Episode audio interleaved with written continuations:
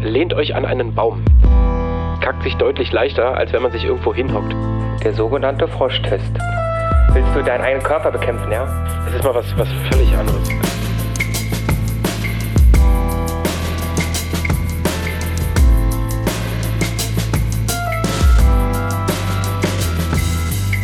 Sprechdurchfall mit Ludwig und Schweizer.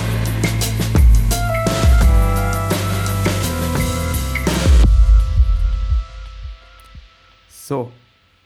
Lass mich raten, bei dir nimmt er auf? Ja. Ja, bei mir auch. Da siehst du. Ja, sehr gut. Läuft. Aber alles anders. Ich esse nicht. Oh, warum eigentlich nicht? Ist zu früh. Aber du sitzt auch in so einem flauschigen Mantel da. Finde ich schön. Ja. Und du hast eine Tasse, auf der Mister steht. Ja. Morgen ist ja mein Hochzeitstag. Oder Und steht da MR und das bedeutet. Ähm, ja, jetzt fällt mir so schnell nichts ein. Nee, das ist tatsächlich eine der beiden Tassen, die wir äh, zur Hochzeit bekommen haben. Wir haben eine Mr. und Mrs. Tasse bekommen. Und ja, zur Feier des Tages, morgen ist ja mein Hochzeitstag, trinke ich mal aus dieser Tasse. Tatsächlich trinken wir jedes Wochenende aus diesen Tassen, weil die eine schöne Größe haben. Ja, da passen so zwei normale Tassen Kaffee rein. Nicht zu groß, Da- aber auch nicht zu klein. Da gratuliere ich. Und, und äh, macht ihr was an eurem Hochzeitstag? Naja, eigentlich wollten wir im Krokodil essen gehen, also da, wo wir geheiratet haben. Ähm, das fällt ja nun aus. Keine Ahnung warum, die haben zu. Und ähm, nee, und von daher haben wir uns dafür entschieden, eines der Gerichte, was wir auch bei unserer Hochzeit gegessen haben, was wir ähm, den Veranstaltern damals beziehungsweise der Location mitgeteilt hatten, was wir auf unserer Hochzeit gerne anbieten und essen wollen würden. Äh, Mhm. unser Lieblingsessen. Das kochen wir uns morgen und machen es uns gemütlich. Und was ist das? Ähm, Rindergeschnetzeltes, Rindergeschnetzeltes mit grünen Bohnen, ähm, Kartoffelbrei und so einer Balsamico-Soße. Aha. Mhm. Na dann, guten Appetit. Ja, vielen Dank. Klingt äh, gar nicht so schlecht. Hast du das auf unserer Hochzeit nicht probiert? Weil du warst ja auch Na, da. Sicherheit, also, ähm, es tut mir leid, dass ich ähm, mich nicht mehr daran erinnern kann, was ich alles auf äh, einem Event vor einem Jahr gegessen habe. Aber ich habe es bestimmt gegessen. Ähm, ich wollte noch kurz ein paar Anmerkungen machen zu den letzten Podcasts. Mhm. Jetzt muss ich gucken, wo ich mir das notiert habe. Und zwar, ich habe nämlich so ein total tolles Notizensystem. So ein Programm, wo ich dann immer ein neues Blatt erstelle, wenn mir was einfällt. Ja, Was dann halt bedeutet, dass das so Überschriften hat wie ähm, Ideen. Oder eine andere Überschrift ist dann Stories to Tell. Oder eine andere Überschrift ist Mind Notes. Eigentlich ist es ja alles dasselbe, nicht? Das sind ja alles Ideen Ja. für einen Podcast. Nur ich habe es ja auf verschiedene Seiten geschrieben, weil ich es zu verschiedenen Zeitpunkten gemacht habe. Was dann natürlich ähm, dazu führt, dass ich jetzt nicht genau weiß, wo ich gucken muss. Aber ich wollte eine Korrektur machen und ein Lob an die Post äh, aussprechen. Und das wollte ich dann lieber gleich am Anfang machen. Und zwar in äh, Folge 16 war das, hatten wir über ein paar Podcast-Empfehlungen gesprochen. Da hast du den Zeitsprung-Podcast empfohlen und ich habe gesagt, ich fand den ein bisschen langweilig. Mhm. Ähm, da habe ich gesagt, das sind, glaube ich, zwei Schweizer und ich muss mich erstmal korrigieren. Das sind natürlich also für unsere ausländisch, äh, deutschsprachigen, ausländischen Zuschauer, Zuhörer, das sind natürlich äh, Österreicher. ja. Und ähm, ich fand äh, den Monopoly-Podcast von denen, es sind zwei österreichische Historiker, die einen Podcast machen, der heißt Zeitsprung. Den gibt es bei Spotify und so weiter, wo dann immer einer von beiden, äh, ich glaube, die machen einmal in der Woche oder so etwas, äh, so etwas ein, ein Thema aus der Geschichte wiedergeben. Und das, ich weiß jetzt auch nicht, warum die das unbedingt zu zweit machen. Der eine erzählt dann halt immer und der andere ähm, fragt dann mal ein bisschen nach oder so. Man könnte das Format auch alleine machen und in der nächsten Woche wechselt dann halt der Sprecher und die suchen sich halt ihre Themen aus. Und dann gab es zum Beispiel zur Geschichte des Monopoly-Spiels. Das fand ich tatsächlich ein bisschen langweilig, weil sie erstmal von den 50 Minuten, die der Podcast ging, 10 Minuten über das letzte Thema gesprochen haben. Und äh, dann äh, viele Sachen, die ich schon über Monopoly wusste, erzählt haben. Aber das ist natürlich auch mein Problem. Aber dann gab es auch andere Themen, wie zum Beispiel ausgestorbene Berufe oder so. Das ist sehr interessant und die haben auch schon wahnsinnig viele Folgen. Also das kann man wirklich ganz gut nebenbei hören. Man muss natürlich äh, den österreichischen Akzent äh, und den Dialekt ein bisschen ähm, abkönnen. Aber ich möchte meine Meinung korrigieren. Ich habe gesagt, das äh, klang irgendwie langweilig. Das ist ziemlich interessant. Die eine Folge war meiner Meinung nach nicht die beste von denen, mit der ich gestartet bin. Obwohl es, ein Thema war, was mich sehr interessiert hat. Du widerlegst dann sozusagen das Sprichwort, für den ersten Eindruck gibt es keine zweite Chance. Äh, gibt es also doch. Nee, ich finde. Doch, für den ersten Eindruck gab es keine zweite Chance. Der war scheiße. Ja. Aber ich habe mir dann nochmal etwas von denen angehört und das fand ich besser. Und deswegen habe ich gesagt, okay. Ja. Als du gerade erzählt hast, dass äh, du dein, also Notizen, es gibt ja auf dem iPhone diese Notizen-App. Ich habe jetzt gerade mal geguckt, was meine allererste Notiz ist, die ich ähm, auf diesem Ding hier habe, auf meinem iPhone, und die ist vom 2.10.2013. Verrückt. Die heißt Milch holen? Nee, die heißt, ähm, es ist ich weiß nicht, ob es eine Schrift, also das kann ich nicht getippt haben. Entweder muss ich das abfotografiert haben oder ähm, steuerboykott.org. Ähm, die Rückzahlung der Systemverschuldung ist unmöglich. Die Struktur dieses Systems führt über Jahrzehnte hinweg mit mathematischer Zwangsläufigkeit zu einer schleichenden Enteignung aller Völker. Ich weiß nicht, ob ich da irgendwie, ähm, irgendwie verwirrt war. Äh, also ganz viele unterschiedliche Sachen. Es ist witzig, was man hier so, ähm, was man hier so alles in seinen Notizen hat.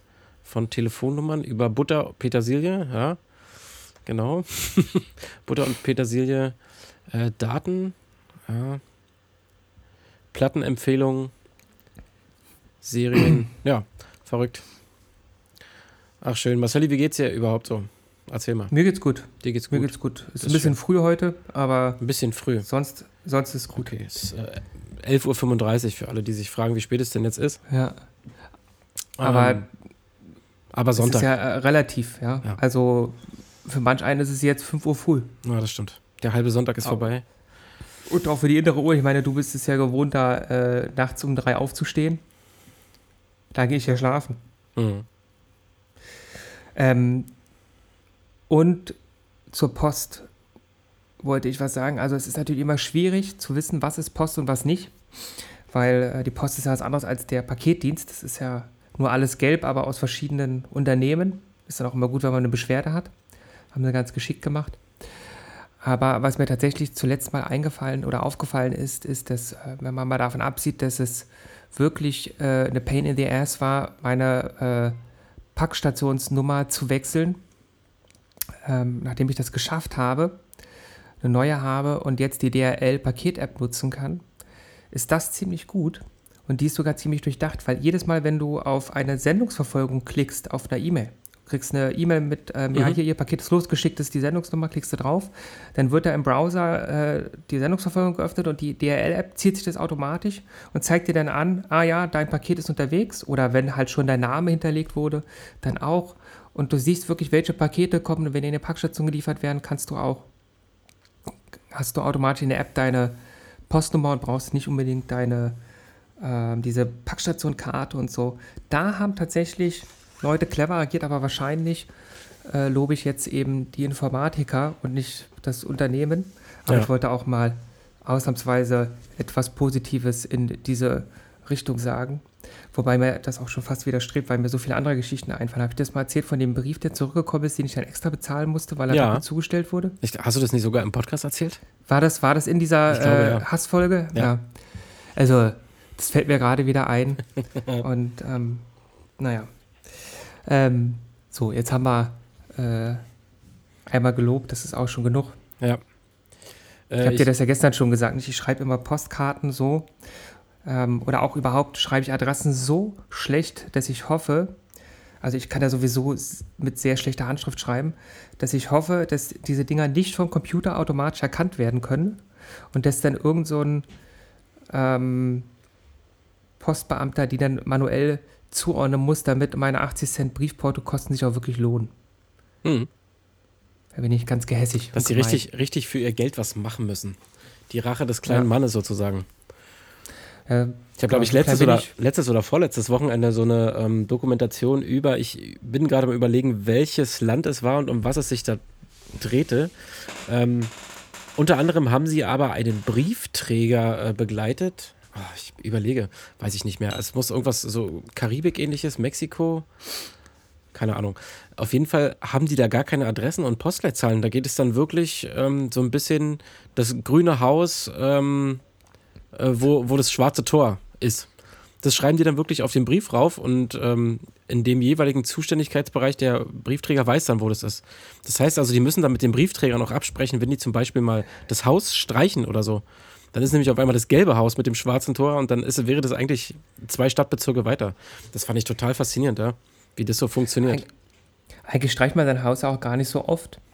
Ja. Ähm, aber das war in Nepal tatsächlich auch so, dass die alles extrem bunt gestrichen haben. Also nicht, es, es mangelt an allen möglichen Sachen. Aber was immer irgendwie funktioniert, ist, dass du das Auto bunt anmalen kannst oder die Häuser. Mhm. Und ich weiß nicht genau, wie das dort war mit der Post. Ich glaube, da wird auch nicht so viel Post zugestellt. Ähm, aber ich weiß noch, dass als wir da waren und noch irgendetwas gebraucht haben, hatten wir halt überlegt, ob man das über Amazon bestellen kann. Und wenn du dann eingibst, dass du, also auch die, die Adresse von da, wo wir gewohnt haben, bei Amazon eingibst, sagt er halt, äh, ja, es ist keine Lieferung nach Nepal möglich. Mhm. Und wenn du dir halt ansiehst, wie es da läuft, weißt du auch warum. Also du kriegst ja deine Sachen dort in irgendwelchen Geschäften, sagst halt nur, ey, das wäre ja auch etwas, äh, wir wollen ja gar nicht ins Geschäft gehen und irgendwie verhandeln und fragen, sondern ich bestelle das bei Amazon, krieg sinnvolle Qualität und es wird dann in, kann auch in zwei in der Woche hierher geliefert werden. Ja. Und äh, das geht aber gar nicht, weil ähm, es gibt halt keine Paketzusteller oder so etwas. Und Adressen sind auch nur, also auch als wir damals ankamen am Flughafen, dann gesagt haben, ja, wir wollen dort und dort hin. Da haben wir halt die Adresse gesagt und dann hat er halt gemeint, ja, wo ist denn das? Dann ist so, naja, dort und dort. Dann habe ich ihnen das auf einer Karte gezeigt. Das ist ja sowieso ein Fehler, weil die keine Karten kennen und deswegen dann äh, ist er halt mit uns in die Touristen, also in Richtung Touristenbezirk gefahren. Ja weil er dachte, ja, die wollen in den Touristenbezirk und dann, nee, nee, wir wollen da nicht hin und ähm, wir hätten dem halt irgendwie, ähm, also selbst, das ist halt manchmal total schwierig, selbst wenn du denen sagst, welcher Bezirk das ist, ähm, hilft das denen auch nicht unbedingt, weil das schon so etwas ist, wie du sagst, nicht, du musst halt irgendwie sagen, ja, ähm, da ist in der Nähe das und das äh, bekannte Ding. Mhm. Und da in der Nähe äh, müssen wir dann hin. Mhm. Und da musst du eigentlich auch wissen, wie es dann weitergeht. Also später war es dann wirklich so, dass wir die Leute dann immer gelotst haben und gesagt haben, ja, ja, fahr bis zu der und der Pagode. Ja. Und dann, äh, ja, und hier musst du jetzt so lange weiterfahren und dann da lang und dann da lang und dann da lang. Und äh, dann hat er dich irgendwo rausgeworfen, wo ihm die Straße zu schlecht wurde. Ah, okay. Oder eben bis dahin gefahren. Also die Straßen waren da schlecht für deutsche Verhältnisse, aber noch gar nicht so schlecht im, mhm. nepalesischen Vergleich. Weil du sagst, ähm, die, man streicht ja für gewöhnlich sein Haus nicht so oft. Ähm, also gebe ich dir recht, natürlich, wenn du hier normal in der Stadt wohnst oder weiß ich nicht, auf dem Dorf oder sonst wo, dann ist es eher äh, selten, dass du ein Haus streichst, sondern schmierst Fass Fassadenfarbe dran und dann bleibt es in der Regel die nächsten 10, 15, 20 Jahre so. Genau. Ähm, aber wir waren ähm, vor ein paar Jahren in der Karibik und auf so einer Insel und äh, da werden die Häuser wirklich so alle zwei Jahre gestrichen, weil durch den mhm. starken Wind und diesen Abrieb durch Sand und so, das ist ja wie Sandstrahlen.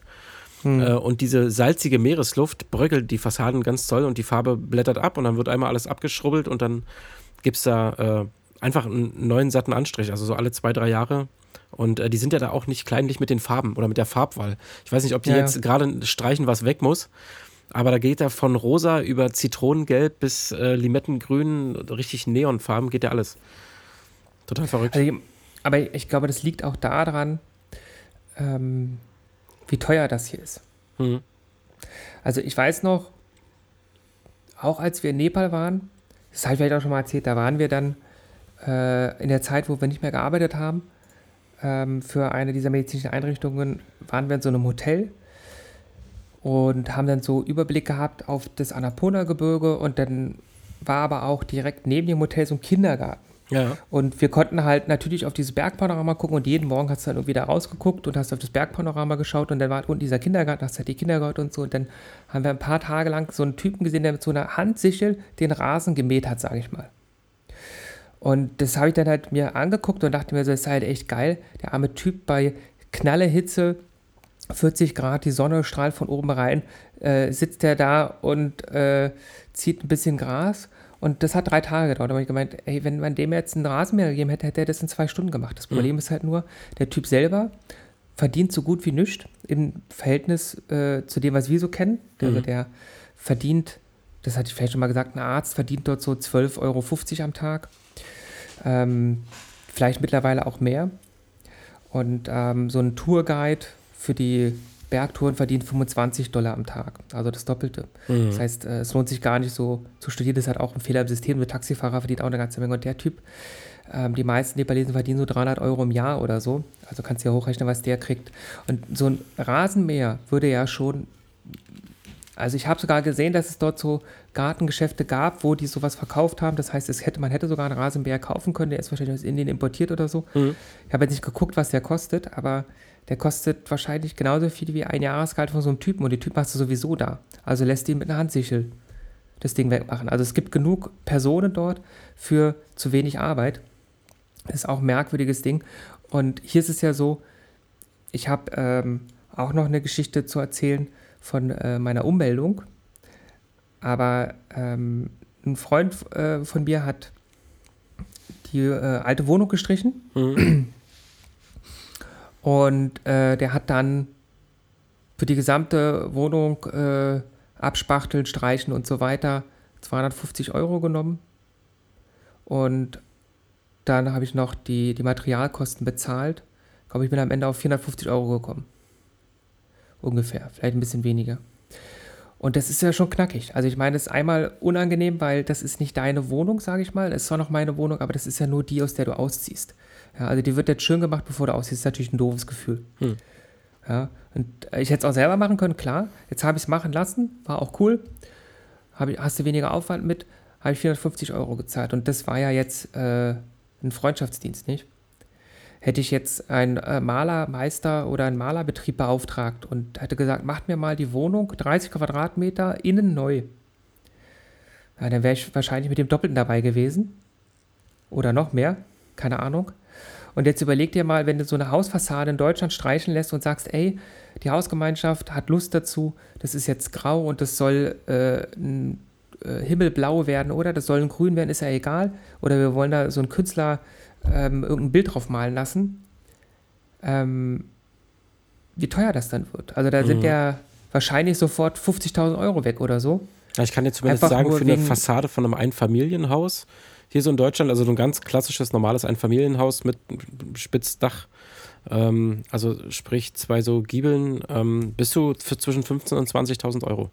Ja, genau. Und ist, ist jetzt in so einem äh, Wohnkomplex, sage ich mal, so wie wir halt wohnen, ist es wahrscheinlich 50.000 oder mehr. Dann ist das Spezialfarben, dann übernimmt die Malerfirma ja auch irgendeine Haftung für ein mhm. paar Jahre, dass das Ding nicht abbröckelt. Und das sind alles so Sachen, die teuer sind, die übernehmen die Haftung. Meist passiert nichts. Das heißt, dann haben sie in dem Fall einen gewissen Gewinn gemacht, weil sie die Haftung übernommen haben, ohne dass was passiert ist, also haben Geld dafür genommen, ohne dass sie das selber wieder zurückgeben mussten später. Also das ist ja im Preis mit drin, dass wenn irgendwelche Schäden sind, sie nochmal hinkommen müssen und das ausbessern müssen oder so. Und ähm, das macht es halt unheimlich teuer. Und ja klar, in anderen Ländern ist es halt einfach so, dann äh, kommt halt der eine aus dem Dorf vorbei und macht die Häuser neu und kriegt dafür Geld. Und äh, der andere macht die Autos mhm. wieder ganz. Ja, und also ich habe in meinem Auto, äh, da äh, war die Batterie leer oder Batterie war nicht mehr gut. Was sie hatte, weiß ich nicht. Ist auf jeden Fall ab und zu mal nicht gestartet, der Wagen. Na, er hat in der Werkstatt angerufen und gesagt, äh, ich habe irgendwie gelesen, äh, manche Werkstätten machen das so, wenn man bei denen eine neue Batterie kauft, bauen die die auch kostenlos mit ein. Wie ist denn das bei euch? Also die haben die dann zwar nicht so gemacht und die haben dann gesagt, ja, das würde dann bei uns für deinen Wagen VW Polo 180 Euro kosten. Dann bin ich zu Kfz-Teile 24 gefahren. Mhm. Die haben jetzt auch wieder offen. Sonst hätte ich es online bestellt, bin ich aber hingefahren, damit ich es an dem Tag noch mache. Habe die Batterie dort vor Ort selber gewechselt und habe für die Batterie 70 Euro gezahlt. Mhm. Und ist dann auch noch so eine gute gewesen. Also es gab auch noch billigere. Habe dann 70 Euro für die Batterie bezahlt. Die sind auch extrem billig dort in dem Laden, aber ähm, das heißt, ich habe 70 Euro und habe äh, auch mal gestoppt. Ich habe 20 Minuten gebraucht und jetzt so ein Kfz-Mechaniker, der das jeden Tag macht, schafft es natürlich auch noch mal in der Hälfte der Zeit. Ja. Ähm, also das heißt, äh, selbst wenn ich jetzt sage, meine ähm, Arbeitnehmerstunde würde 100 Euro kosten, was sie zwar nicht tut, aber sagen wir mal, und davon ein Drittel, dann wäre ich immer noch bei deutlich unter 180 Euro gewesen. Und ähm, das sind halt so die Sachen, nicht? Ich meine, klar, da sind dann auch irgendwelche Gewährleistungen mit drin, die dann darauf bieten, ja, also äh, sowohl auf, die, auf das Produkt als auch auf den Einbau. Wenn du irgendwie sagst, hier der Kontakt ist lose, dann fährst du nochmal hin, dann machen die es nochmal neu und so weiter. Das sind ja alles Sachen, die irgendwie in unserem Staat eine Rolle spielen mhm. und was dann halt so eine Sache auch unheimlich teuer macht, glaube ich. Ja, ist gut möglich. Der anderen ja. Seite ist es vielleicht auch so, dass wir unsere Häuser nicht alle zwei Jahre streichen müssen. Die müssen sie halt alle zwei Jahre streichen, ja. wegen dem Sand, vielleicht auch wegen der Qualität, die dort passiert. Das weiß ich auch nicht. Ja. Also vielleicht würde ein deutscher Maler in der Karibik mit äh, deutschen Farbprodukten es schaffen, dass das dem karibischen Sand standhält für die nächsten 20 Jahre. Alles glaube ich nicht ganz, aber ja, tatsächlich würde wahrscheinlich qualitativ hochwertigere äh, Farbe ähm, würde wahrscheinlich schon ein bisschen mehr aushalten. Ja, auf der anderen Seite wissen die auch, wie es läuft nicht. Also dann streichen sie es halt, lassen es alle zwei Jahre streichen oder streichen selber. Ja. Und wissen halt, ja, mit, äh, wenn wir uns noch mehr Mühe geben würden, würde es vier Jahre halten, aber auf der anderen Seite, dann machen wir halt alle zwei Jahre neue Farbe, ist auch schick. Ja, genau. Ja. Ist ja auch irgendwie ja. vielleicht ein Happening oder so, ne? Ja. Mit Sicherheit, ja. Also in Nepal war das so, dass diese ähm, Zusammenkünfte, also ich denke auch ganz oft an die Nepalesen jetzt in der Corona-Zeit, dieses Miteinander zusammenkommen ist total wichtig gewesen. Mhm. Also wirklich dieses ähm, nach der Arbeit treffen die sich äh, auf dem Marktplatz oder so und sitzen da halt einfach nur rum. Und teilweise ist es auch nicht mehr so, dass sie sich unterhalten, sondern die sitzen einfach nur beisammen. Oder die unterhalten sich oder einer geht dann irgendwie an der Straßenecke Maiskolben kaufen und macht daraus Popcorn und dann essen sie Popcorn und äh, abends gehen sie wieder auseinander und man unterhält sich und meine klar, das kennen wir auch so äh, Piazzas und man geht dann essen in äh, den Mittelmeerländern oder auch hier trifft man sich dann auf der Hofbank oder so, das klar, aber ähm, das war dort noch deutlich intensiver und wichtiger und äh, mhm. das wird denen wahrscheinlich jetzt fehlen. Also ich weiß nicht, wie intensiv sie das durchführen mit Kontaktbeschränkungen. Also ich habe nur ein paar Bilder gesehen, wo sie, wo die Polizisten so, so zwei Meter lange Stöcke vor sich her mhm, habe ich auch gesehen, ja. treiben und dann damit die Leute wegschieben. Ähm, ob das jetzt immer noch so ist, keine Ahnung. Ja, ich glaube, Deutschland ist da aber auch ein sehr, ähm, ein sehr komisches Land. Also du kommst von Arbeit, gehst nach Hause, schließt auf, machst die Tür hinter dir zu und weh, da klingelt jemand unvorangekündigt. Also das finden wir Deutschen, glaube ich, schon irgendwie komisch. Wie du kommst vorbei, du hast nicht mal angerufen. Ja, nee, ich war gerade in der Nähe. Ja. ja, nee, aber ich habe ja gerade gar keine Zeit. So, weißt du, also das ist so in anderen Ländern, gerade auch so im Mediter mediterranen Bereich, es ist völlig anders. Da, da die ja. Leute klingeln oder klopfen nicht mehr, die kommen halt einfach rein. Und dann ist immer ja. ein Kaffee und ein Tee oder sonst irgendwas da. Das ist dann, da sind wir Deutschen ziemlich, ja, ziemlich ich, so, so, so isoliert irgendwie. Ja, ja. Ich, ich finde auch, dass das ähm, in manchen anderen Ländern, wo ich war, dann so ist, äh, da laufe ich irgendwie als Gast gerade rum und plötzlich stehen dann neue Leute im, im Haus. Sagst du, hoch, wo kommen die denn jetzt? Ja, ja, die äh, kommen so. Genau, es gibt ja auch ganz viele Länder, wo das so eine Open-Door-Policy ist. Ich weiß noch, bei der Dokumentation von Michael Moore, Bowling for Columbine, wo der irgendwie untersucht hat, warum dieses äh, Columbine-Schülerattentat passiert ist, da ist der irgendwie in einer amerikanischen äh, äh, Wohnung gegangen und äh, waren alle abgeschlossen und äh, alle hatten eine Waffe und dann ist er nach Kanada nur über die Grenze und hat dort überall, ist dort in die Häuser rein, weil die einfach offen stehen. Und dann meinten die, ach, hallo, wer sind Sie denn? Ja, ich wollte hier eine Doku machen, warum schließen Sie denn nicht ab? Na, warum deute ich denn? Ja, hm. Kann doch jeder reinkommen. Ja. Was, soll, was soll denn hier passieren? Also, als ob mich jetzt jemand ausrauben würde. Ja. Ähm, und ähm, das stimmt, also die Leute, die bei uns klingeln, ähm, also natürlich klingeln die Freunde, die vorbeikommen, auch um reinzukommen. Aber meist ist das so, dass die Leute, die klingeln, eher die sind, ähm, 90 Prozent klingeln Leute, die ein Paket abholen wollen mhm. oder Leute, die ähm, irgendeine Frage haben oder so, Nachbarn, die irgendwie mal irgendeine Nachfrage haben, aber nicht, dass unsere Freunde oder der Besuch dann kommt, das passiert deutlich seltener, jetzt sowieso, aber auch sonst. Ja, ne, mal ausgenommen von dieser äh, ganzen Corona-Geschichte und diesem Social Distancing. Aber ja. es ist ja seit, also seit Jahren schon so. Ich weiß nicht, wie du sozialisiert wurdest und wie du groß geworden bist. Also ich kenne es ja, wir sind ja im Ostteil der Stadt groß geworden und ich kenne es halt ganz anders. Ähm, das war bei uns, auch wenn wir natürlich die Türen geschlossen hatten, aber auch so eine Open-Door-Policy. Ähm, man hat sich getroffen in der Hausgemeinschaft. Die hatten irgendwie so einen richtigen, wie so einen Partykeller unten. Also da wurde der eigentliche Fahrradkeller umgestaltet. Da war, standen zwei Sofas drin und ein Tisch in der Mitte. Dann war Vater unten mit dem Nachbar, äh, Nachbarn aus dem Nachbarhaus und dann noch mit dem Nachbarn aus dem eigenen Haus. Und dann haben die danach mit das ihr Bier getrunken. Die Kellertür stand offen. Und äh, so bin ich halt groß geworden. Ne? Da hat äh, die ein Stockwerk über uns gewohnt hat und wir nicht zu Hause waren. Äh, und es hat angefangen zu regnen. Da wurde die Wäsche auf dem Hof, die auf dem Hof hing, wir hängen heute noch Wäsche auf dem Hof, die wurde einfach mhm. abgenommen und der Wäschekorb wurde dann bei uns vor die Tür gestellt. Und das war einfach sehr nett und freundlich. Und heute ist es eher so, jeder macht seins. Ne? Es ist auch klassisch ganz selten. Also würdest du oder könntest du dir vorstellen, dass ich jetzt einfach bei dir vor der Tür stehe, klinge und sage, hey Marcel, ich war gerade in der Nähe, wie, wollte mal kurz vorbeikommen. Macht man ja irgendwie nicht mehr. Man schreibt ja. vorher oder man ruft vorher an oder man bespricht so eine Sache. Ja, ich bespreche selbst mit meiner Mutter, wenn wir telefonieren, das planen wir und schreiben vorher. Wie sieht's aus? Wollen wir heute Nachmittag mal telefonieren? Ja also ähm, früher war das bei uns im Haus bei meinen Eltern, also in dem Mietshaus auch so. Ähm, direkt äh, die Nachbarn gegenüber, das war damals so mein bester Freund gewesen. Also da, da war ich wahrscheinlich auch ziemlich genervt, weil ich halt permanent da geklingelt habe, jeden Tag mindestens zweimal, um zu fragen, ob äh, Dennis da ist und Zeit hat zum Spielen oder andersrum eher dann bei mir. Und die hatten auch dort einen Partykeller also die haben unten einen Keller gehabt, auch einen Fahrradkeller und einen Raum, das war, glaube ich, auch so ein Wäscheraum, den dann so gut wie keiner genutzt hat. Und daraus haben die den Partykeller gemacht, haben da eine Bar eingebaut und so weiter und haben die als Silvester gefeiert. Mhm. Die Leute aus dem Haus, die Familien. Ich glaube, das ist jetzt wieder zurückgebaut worden, weil die alle so viel älter geworden sind, dass sie das auch nicht mehr machen so richtig oder mhm. dann halt bei sich feiern.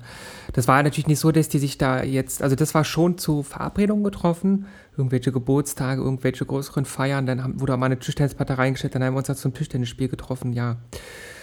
Aber das gab es, das war halt im Haus. Ich meine, hier kann ich es jetzt noch nicht sagen, weil wir jetzt erst relativ neu hier sind mhm. und ja, alle jetzt erstmal sich eingerichtet haben. Wir haben irgendwie äh, ein paar Mal äh, solche Aufrufe gestartet, dass wir gesagt haben, ey, wir treffen uns irgendwo in der Bar und äh, haben einmal im Dezember hier ähm, die Nachbarn eingeladen zu uns. Und ich glaube, das wäre auch so weitergegangen, wenn jetzt nicht die Corona-Zeit gekommen wäre. Mhm. Jetzt am Donnerstag hatte der eine so ein äh, Hofkonzert organisiert. Also es sind zwei Musiker, die tatsächlich schon immer Hinterhofkonzerte machen. Also das heißt, die kommen irgendwo in Hinterhöfe, spielen, ich weiß nicht, ob die sich immer ankündigen oder nicht und hoffen halt, dass Leute aus dem Fenster irgendwas runterwerfen. Und für die ist natürlich so, dass das. Im Idealfall Geld oder sowas und keine Blumentöpfe ja, oder ja, ja, schwere keine, Gegenstände. Keine, keine Scheißhaufen, ja. Und für die ist natürlich so, dass sich an ihrem äh, Grundprinzip ja nichts verändert hat, weil sie auch in Corona-Zeiten sowas machen können. Mhm. Ja, also die Leute standen auch alle an den Fenstern oder halt wirklich dort auf dem Hof mit Abstand zu denen, die die, ähm, die Balkone in die andere Richtung haben. Und äh, das war ganz nett, das haben die schön organisiert. Ähm, und ja, das sind natürlich jetzt in, in solchen Zeiten die Sachen, die jetzt funktionieren. Und ähm, ich werde, also ich bin auch mal gespannt, wie das dann ist, wenn jetzt alle Leute, die die Zeit haben, sich monatelang ja auch zu setteln, mhm. sich einzugewöhnen und dann irgendwann die Kontaktbeschränkungen aufhören. Also unten wird ja auch der Spielplatz gebaut. Und die Kiddies spielen ja manchmal ähm, trotzdem schon. Und äh, wenn das dann später auch alles erlaubt ist und dann irgendwann auch Kontaktbeschränkungen vielleicht gelockert werden und die Leute weniger Sorge haben, dann, äh, ups, dann kann man ja da wirklich ähm, auch mal gucken, wie sich das entwickelt. Aber an sich hast du vollkommen recht. Ich habe tatsächlich letztens darüber nachgedacht, bei dir mal vorbeizufahren ähm, und dir deine Sachen, die ich aus den USA mitgebracht habe, äh, vorbeizubringen. Hab ich, ging, ging mir heute Morgen durch den Kopf, wie lange liegen ja, die jetzt bei dir schon? Anderthalb Jahre, ne? Na, Nee, seit einem Jahr. Seit einem, also Jahr? einem Jahr und einem Monat. Hm? Achso, nee, manche. Doch, doch, nee, nee, seit nee, einem Jahr und einem länger. Monat. Länger, ihr wart doch vor dem Super Bowl. Nee, nee, wir waren. Nee, ja, auch. Aber wir waren im April nochmal dort. Ja. Und ähm, da waren wir in San Francisco. Na gut, das kann. Ich weiß gar nicht, wo wir das eine hatte, meine Freundin bestellt gehabt. Ja, stimmt, das, das kam, mir, kam, mir, erst geschickt, ja. Ich, ich weiß nicht, äh, ob sie das früher oder später, am Sonntag bohrt hier jemand. Oh, ja, das gibt wieder Ärger. Es gibt auch so einen so äh, Wohnungschat, wo dann immer Leute dann so schreiben um 1946, jetzt reicht es aber auch mal mit dem Bohren, wo ich mir denke, meine Güte. Das war bei uns aber, wir haben ja, haben es ja, glaube ich, im Moment so ein bisschen ähnlich. Also ihr ah. so ein bisschen zeitverzögert. Wir hatten das ja vor anderthalb Jahren, dass wir umgezogen sind. Also gut, ihr in der Eigentumswohnung, bei uns war es halt auch ein Neubau, komplett neuer Neubau. Ähm, aber da war auch so ein stilles Abkommen, ne? Wer Sonntagssport, ja, okay, ne? ihr seid jetzt alle gerade eingezogen, es muss irgendwie was fertig werden, macht mal. Aber heute, so nach anderthalb Jahren, ist es dann auch schon echt mega ätzend, wenn sich jetzt irgendjemand rausnimmt. Bohr jetzt einfach mal. Ja, also ich glaube, dann muss man halt äh, ein eigenes Haus mit ganz viel Grundstück ziehen, dass da niemand mhm. einen in die Quere kommen kann. Also das sind halt so, wenn man in ein Wohnhaus zieht, muss man halt damit rechnen, dass es Nachbarn gibt, sage ich mal. Naja, natürlich, gar keine Frage. Und ähm, dann bohren die halt, also klar, ich habe jetzt auch keine Kinder, die irgendwie gerade eingenickt sind und dann geht das Gebore los abends oder so etwas.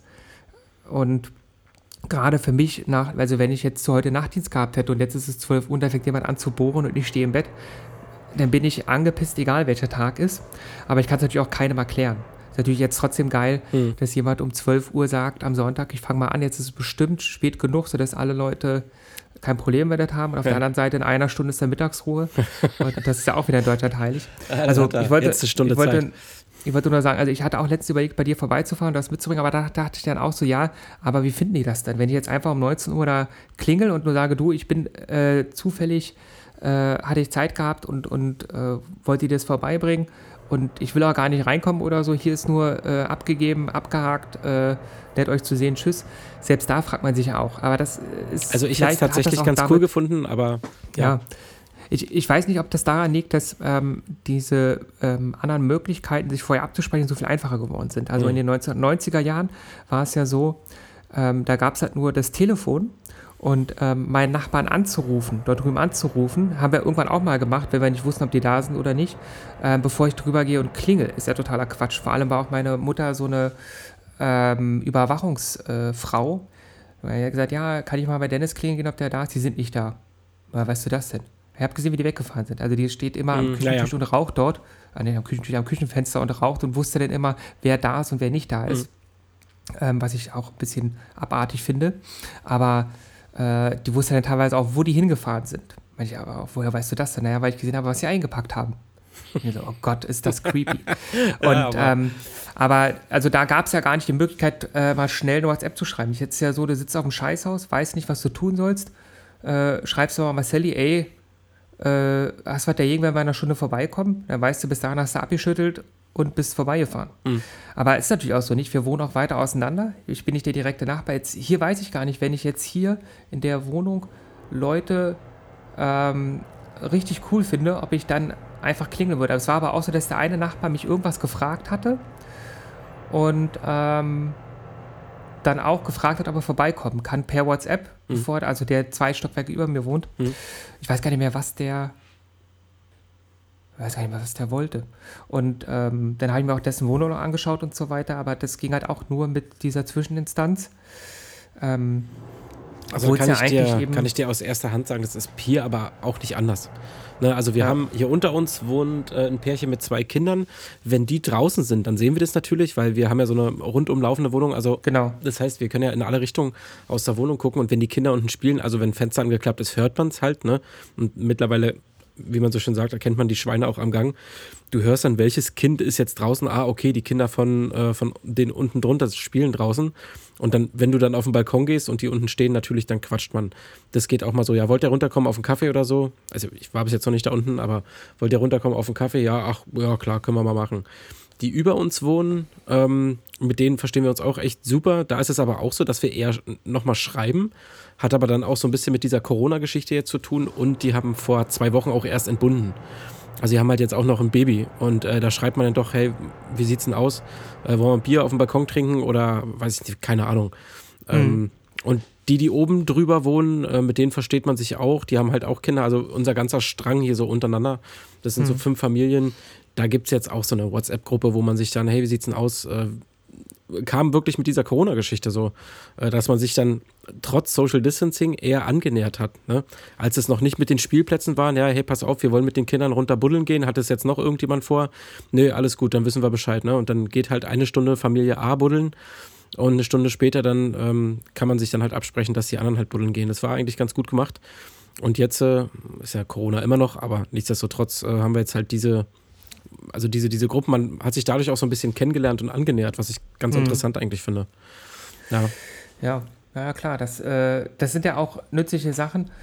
Also ich weiß gar nicht, wie das unsere Eltern gemacht haben, größere Verabredungen mit mehreren Leuten. Das ist ja jetzt wirklich so, du gründest eine Gruppe in WhatsApp, Peng, sind 30 Leute drin, dann sagst du ja hier, nächste Woche Mittwoch, äh, also jetzt nicht zu Corona-Zeit, aber sonst nächste Woche Mittwoch Grillen auf dem Hof. Mhm. Äh, wer bringt den Grill mit? Ich habe die Kohle dabei und äh, machen wir alle mit, damit keiner sich genervt fühlt. Mhm.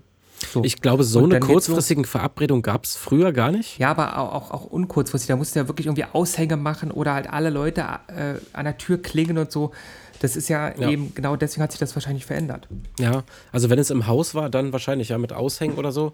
Ansonsten war bei uns früher so, gerade Familiensachen war klar. Ne? Die feststehenden äh, Feiertage, Geburtstage, wie auch immer. Und dann wurde schon bei dem bei dem stattfindenden Ereignis, meinetwegen jetzt, äh, keine Ahnung, Geburtstag von Oma, wurde schon besprochen. Das nächste ist ja dann der Geburtstag von Tante Irene. Ähm, da machen wir das dann so und so. Und dann wussten alle schon, ich sage jetzt mal am 18. Juli, dass wir am 17. August bei Tante Irene um 16 Uhr zum Kaffee sind. Ne, da brauchte man vorher nicht mehr nochmal telefonieren. Heute, man, man schreibt ja dann noch 10.000 Mal vorher und ja, bleibt es denn jetzt auch dabei? Und ne, wie oft haben wir jetzt schon, oder ich gerade, den Podcast verschoben gesagt, du Marcelli, Machen wir morgen. Ist, ist, ist, lebt Tante Irene immer noch ein bisschen weiter hin? Ja. ich hatte tatsächlich nie eine Tante Irene, das fiel mir jetzt bloß so beispielhaft ein. Ja, ich auch nicht. Deswegen können wir sie ja benutzen.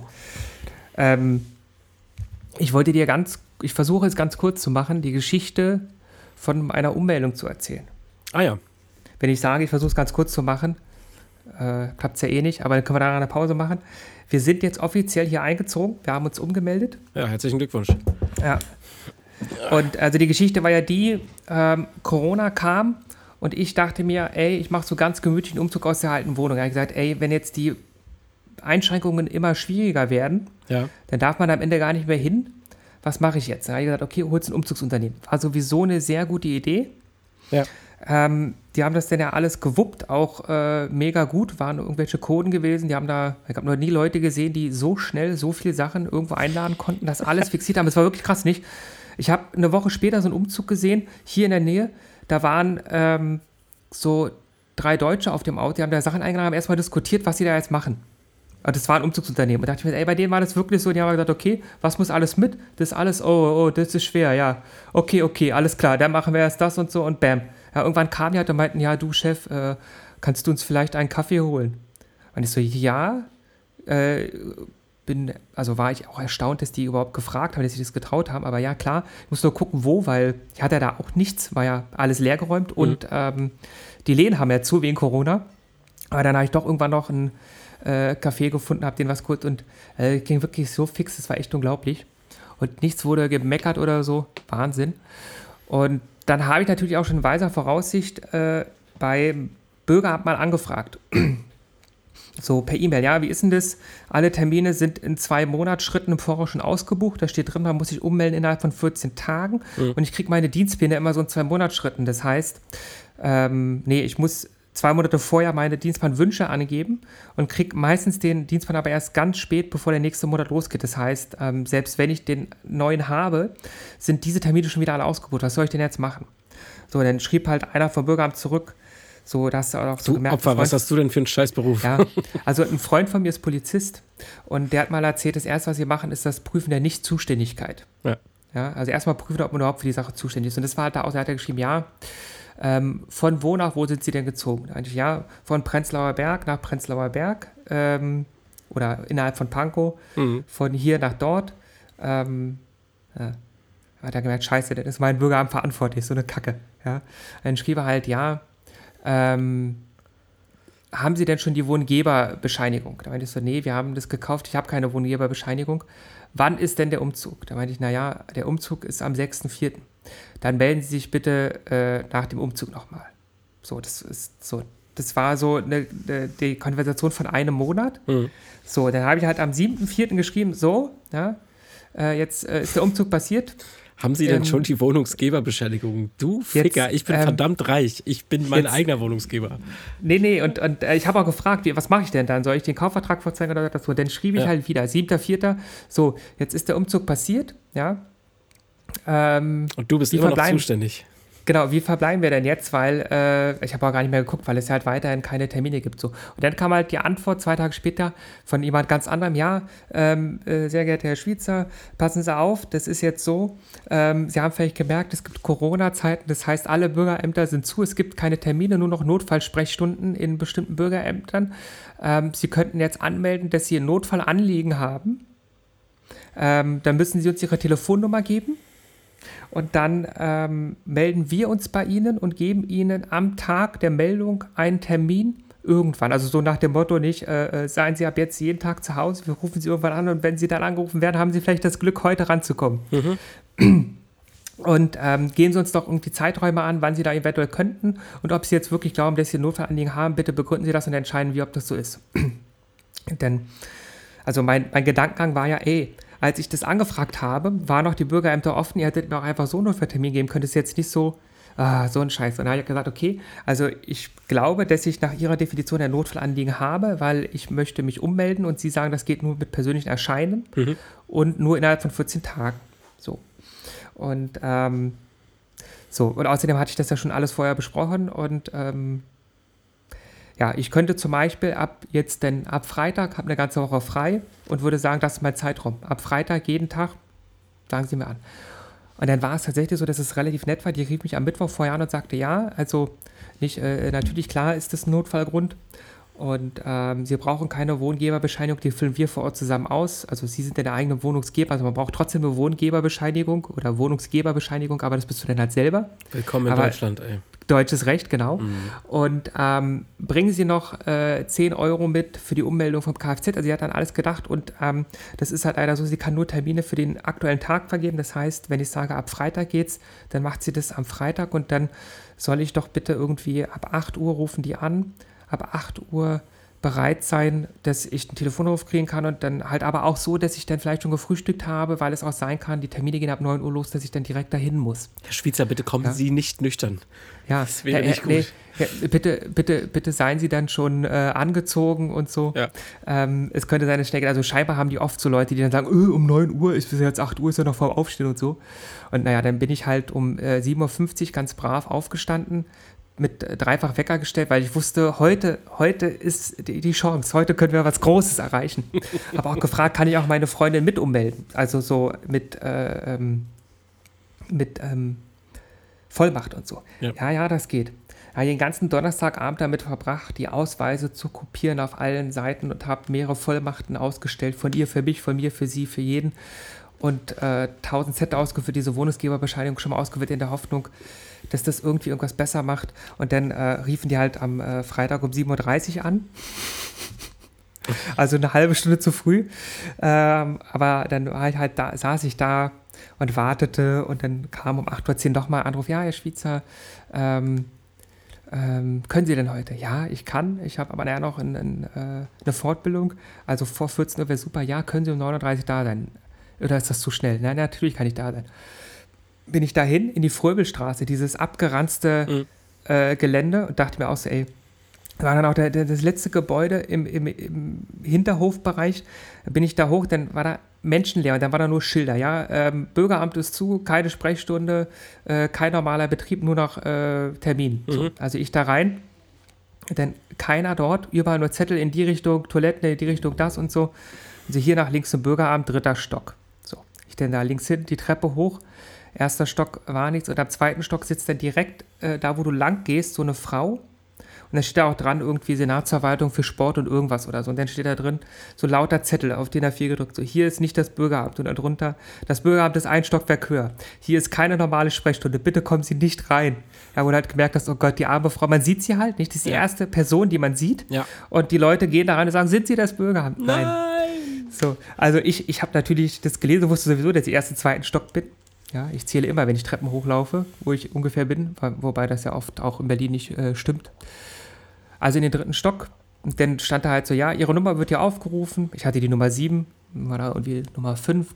Es war leer, ich habe mich da hingesetzt, dann kam Nummer 6, dann kam Nummer 7. Also es hat geklappt. Auch wieder dort eine extrem nette Frau hinter so einer Plexiglasscheibe. Wirklich total nett. Die dann gesagt hat, oh, Sie haben auch schon alles ausgefüllt. Also wissen Sie, ich hatte Angst, dass ich jetzt hierher komme und irgendwas fehlt und es funktioniert nicht. Oder es funktioniert nicht für meine Freundin. Und ich will einfach die Kacke hinter mir haben. Wissen Sie, wie lange ich gebraucht habe, um diesen Termin zu kriegen? Ja, ja, das stimmt schon. Und das ist alles ein bisschen aufwendig und so. Und dann ähm, war das halt so, das, äh, das Kfz-Ummelden ging nur mit EC-Karte, ich habe aber keine. Oder es ging nicht nur mit EC-Karte, aber dann habe ich es bar bezahlt und dann meinte sie, ja, da muss halt immer einer von uns am Abend nach Weißensee fahren, wo die Kasse ist. Deswegen wäre das besser, das nicht im Bar zu machen, aber ich hatte es dann halt nur noch im Bar, weil ich eine Mastercard dabei hatte. Und ich wollte auch erst so eine Hastirada machen, die können jetzt nicht sagen, wir machen nur bargeldloses Bezahlen wegen Corona, als ob sie mir jetzt nachweisen könnten, dass dann auf irgendwelche Viren sind und so. Aber es ging halt einfach darum, dass nicht immer abends jemand nach Weißensee mhm. fahren muss. Also es hat am Ende alles geklappt. Also ich, ich äh, weiß zum Beispiel hier bei mir in Lichtenberg im Bürgeramt, die nehmen überhaupt kein Bargeld. Da kannst du, selbst wenn du Bargeld bei hast, kannst damit nicht bezahlen. Das machen die nicht. Das lehnen ja. kategorisch ab. Das finde ich dann hätte ich, sehr... Genau, wahrscheinlich aus demselben Grund, weil sie dann nach Weißensee fahren müssen ja. zur Kasse.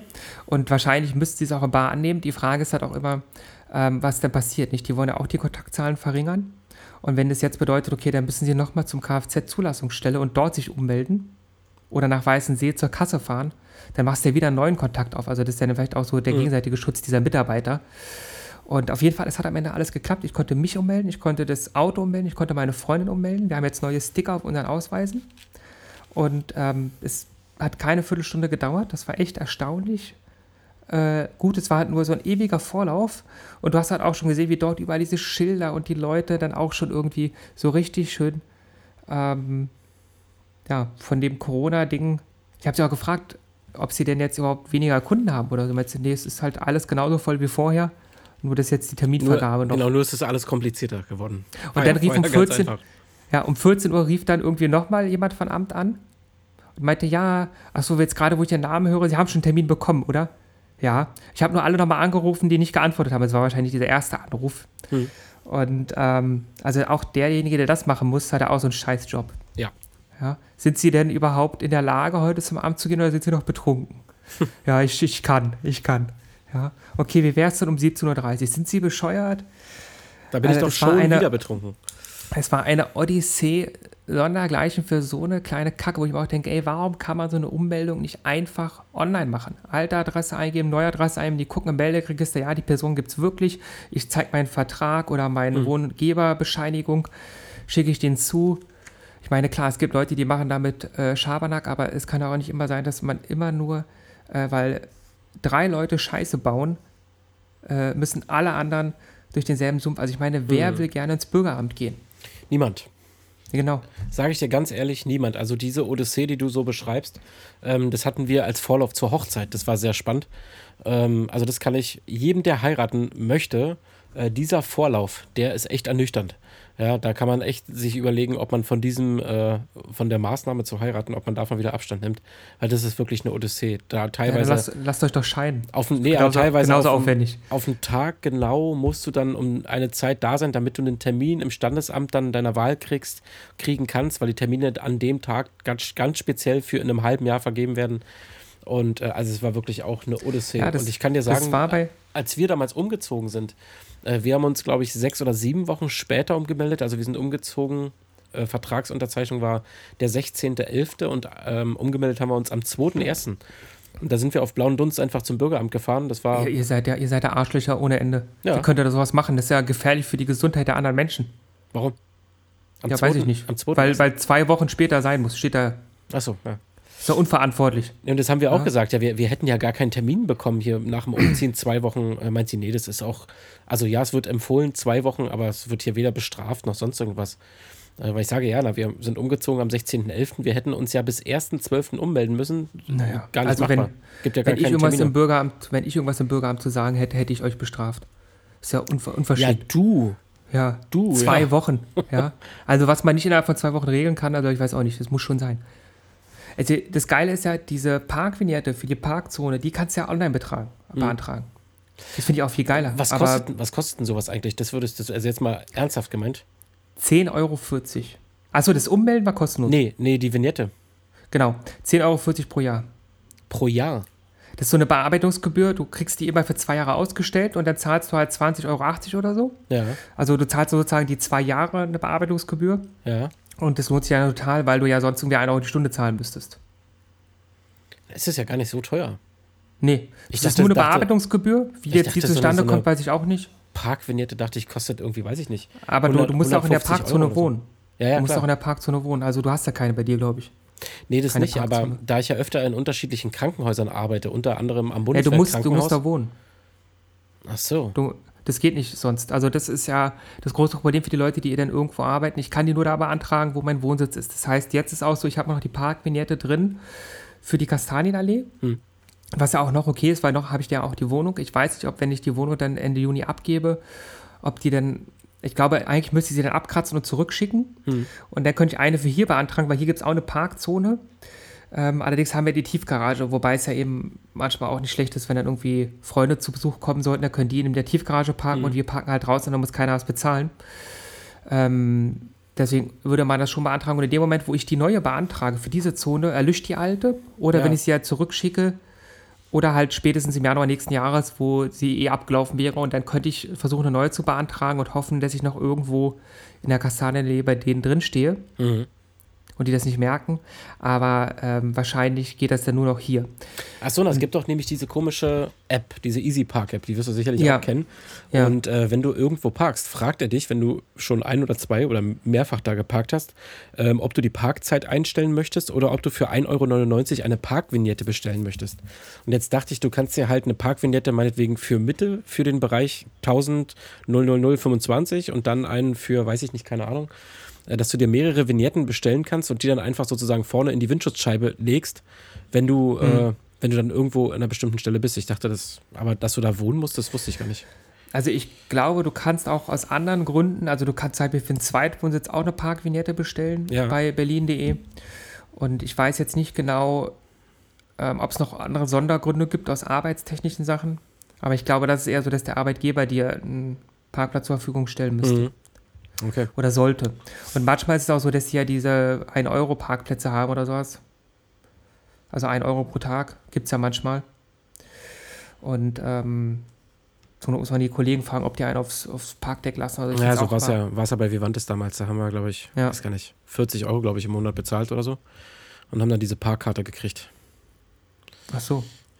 Diese Vivantes Parkkarte. Ich habe immer nur gehört, dass die ein, also dass die 1 Euro pro Parkvorgang äh, war. Also wenn du jetzt mal einen Tag draußen gestanden hast, hast du nichts bezahlt und wenn du dann Ja. da drauf gestanden hast, dann hast du halt bis zu 30 Euro im Jahr- im Monat gezahlt oder eher 20, weil du eher 20 Tage arbeitest. okay, na kann auch so sein. Ich war der Meinung, dass es irgendwie monatlich fester Betrag war, aber Vielleicht war das auch der Deal für Ärzte und der für Pflege war halt teurer, damit ihr das Mehrgehalt, was wir kriegen, bezahlen könnt. ach so, ja, das kann natürlich Zu sein. Recht. Ja. Ja, zu Ja, ja, Recht. klar. Ja. Gut, dann machen wir jetzt zu Recht erstmal eine kurze Pinkelpause. Oh ja. Ähm, Marcelli muss pullern und ich glaube, beide Marcellis müssen pullern. ist ja auch Ähm, erst 50 Minuten rum. Genau. Äh, Musik, wie sieht's aus? Lust, Musik auf die Liste zu packen? Ich schon. Heute packe ich mal richtige Scheiße rauf. Äh, Habe ich jüngst im Radio gehört. Ähm, ich bin ja wenig am Radio hören, aber auf Arbeit passiert es doch manchmal. Ähm, Blurry Memory von Max and Johan featuring Sina Ida. Keine Ahnung. Ähm, klang im Radio sehr frisch, sommerlich und poppig. Den packe ich auf die Liste. Du auch noch was Schickes? Nee. Nee. Noch nicht. Sehr gut. Dann gehen wir mal pullern und dann hören, hören wir uns gleich wieder. Alle gehen pullern. Alle gehen pullern.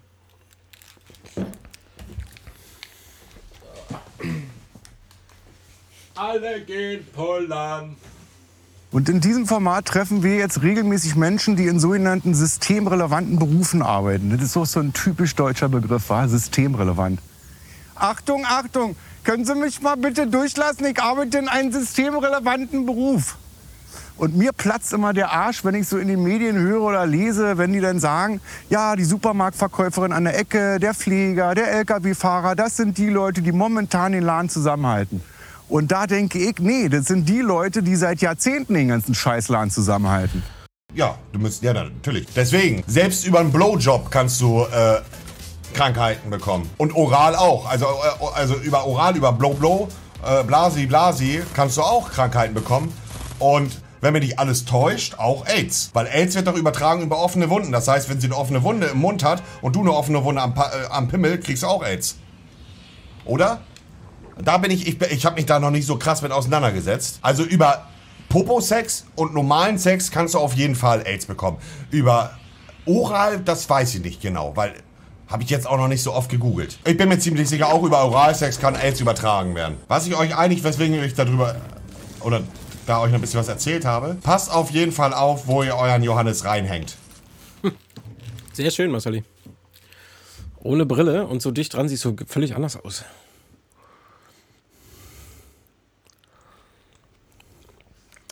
Ich kenne dich, ja, so- kenn dich tatsächlich eigentlich nur mit Yep. Brille und so Yep. dicht deine Yep. Augen zu sehen. Du hast ja voll schöne Augen. Danke. Sehr gerne. Auch Komplimente unter Männern müssen sein. Ja. Ich habe auch einen schönen Penis. Ja, das weiß ich nicht, aber Wieso weißt du das nicht? Guckst du dir nie die Bilder an, die ich dir schicke? nee, habe ich immer ungesehen gelöscht. Deine Frau, deine Frau guckt sie sich sehr oft an. Ja, stimmt. Was gibt's bei dir? Gibt's auch. Ich esse ein bisschen was. Gibt's, ich habe so manchmal so kleine Sünden. Ich habe jetzt, da warst du noch nicht da, in diesen Joghurt ähm, äh, als Löffel so einen Kinderriegel benutzt. weißt du? Hast du auch so kleine Sünden? So kleine Sünden. Also den Pizzarand in Soße tunken oder sowas. Ja, das ist, ja, das ist auf jeden Fall auch gut. Das machen wir tatsächlich, wenn wir uns Pizza bestellen und dann so Käserand, Käse im Rand, dass wir dann zusätzlich immer noch so einen Aioli-Dip oder so bestellen und dann immer den Pizzarand in diesen Aioli-Dip tunken. Aber so kleine Sünden, also was ich sehr, sehr gerne mache, ist, wenn wir irgendwie einen Braten machen oder so, dann ähm, die Soße aufheben ja, und dann einfach zwei Brötchen und dann diese Soße so aufdippen. Aufditschen, das finde ich auch geil. Du musst sagen Bouillon. Bu okay, Bouillon. Ja, wenn, wenn du sagst, äh, du hebst die Bouillon auf, dann klingt das so, als äh, würdest du wissen, was ich, du tust. Als würde ich Ahnung haben. ja. Ja, schön. Bam, bam, bam, wo waren wir gewesen? Ist Bam, auch wurscht. bam, bam. Na, ich war auf Klo, wo warst du? Ich war auch auf Klo, aber siehst du, dann ähm, frag mich doch nicht, wo du gewesen bist. nein, aber wo waren wir hier im Podcast gewesen? Aber es ist wurscht, es ist abgeschlossen, das Thema. Sprechen wir nie wieder. Genau, als letztes hatten wir. Musik draufgebracht und vorher äh, auf die Liste gepackt und vorher waren wir äh, noch bei deiner Ummeldung. Und die war Genau. abgeschlossen. Genau. Willst du jetzt hier die Fragen machen oder willst du Musik äh, hier das Beste machen? Oder Willst du mich was fragen? Was willst du denn fragen? ich will dich nichts fragen, aber ich kann es tun. Na, dann Ich muss ich nur den, ja, ich, mu- ich muss aber den, den Dings hier finden. Ach Das so. heißt äh, Fragen an Marcel da. Klick, klick, klick. Hörst du das? Das Klicken höre ich, ja. klicke? Ja, ja. Ich klicke ab jetzt leiser. Leiser. Ich könnte bei mir auch mal klicken. Hört man das auch? Genau, wo wir gerade über Nachbarn gesprochen haben. Ähm, ja, man hört dein Klicken auch. Ja, natürlich. ähm, wo wir gerade über Nachbarn und so auch gesprochen haben. Ähm, ähm, wir hatten dieses Hauskonzert am Donnerstag Ja. oder dieses Innenhofkonzert. Und dann standen wir halt an unserem äh, Fenster und dann kam halt von irgendwo auch so Geräusche, haben sich andere Leute unterhalten, aber gesehen, dass die über uns auch da standen. Und da ist mir so eine Szene wieder eingefallen, die ich mal hatte in der alten Wohnung mit diesen Assi-Nachbarn. Mhm. Ähm, und ähm, das war so, ich war da ganz neu in der Wohnung, eine gute Schulfreundin kam mich da besuchen und es war so eine Erdgeschosswohnung, ich hatte da so eine Terrasse gehabt und da haben wir uns da halt alles hingestellt, es war Sonntagvormittag oder so und haben uns da irgendwie Müsli gemacht äh, und haben da zusammen gegessen. Und ähm, dann gab es immer so ein Klackgeräusch. So ein merkwürdiges Klackgeräusch. Und äh, diese Freunde von mir weiter auch mal sagen, aber was ist denn das eigentlich? Dann haben wir halt hochgeguckt, also wieder die Situation mit dem Hochgucken. Und dann war da halt die fette Nachbarin über mir. Ich glaube, die, das hatte ich, glaube ich, auch schon mal erzählt, dass sie letztes Jahr gestorben war. Ja. Also die, die kann sich jetzt wenigstens nicht beschweren. Und die, die hing da über dem Fenster und hat ihre Nägel geklipst. Oh, Und das ist jetzt kein, kein Witz. Und ich dachte mir auch so, ey, also einmal finde ich es abartig, die Nägel in den Innenhof zu klipsen. Also wenn ich meine Nägel schneide, schneide ich die in die Toilette oder ins Waschbecken und spüle die dann weg.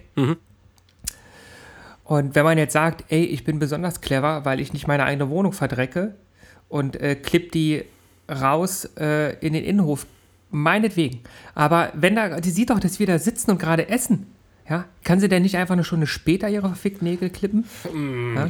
Das ist genauso wie, wie in, den, in den Schwimmbädern manchmal drin steht, in der Dusche, bitte nicht äh, die Beine rasieren, bitte nicht enthaaren, bitte keine Haare färben. Oder du denkst, ey, was, was, auf was für den kommen die Leute denn? Gehen die, in die, in die ins Schwimmbad, um die Haare zu färben. Weil sie dann zu Hause nicht so viel dreckig machen. Ja. Ja, so ähnlich. Und ähm, also meine Frage an dich ist, hast du auch irgend so eine Situation mit Nachbarn oder Freunden, so eine richtig eklige Situation, an die du manchmal denken musst, wo du denkst, boah, das war richtig ekelhaft, Leute.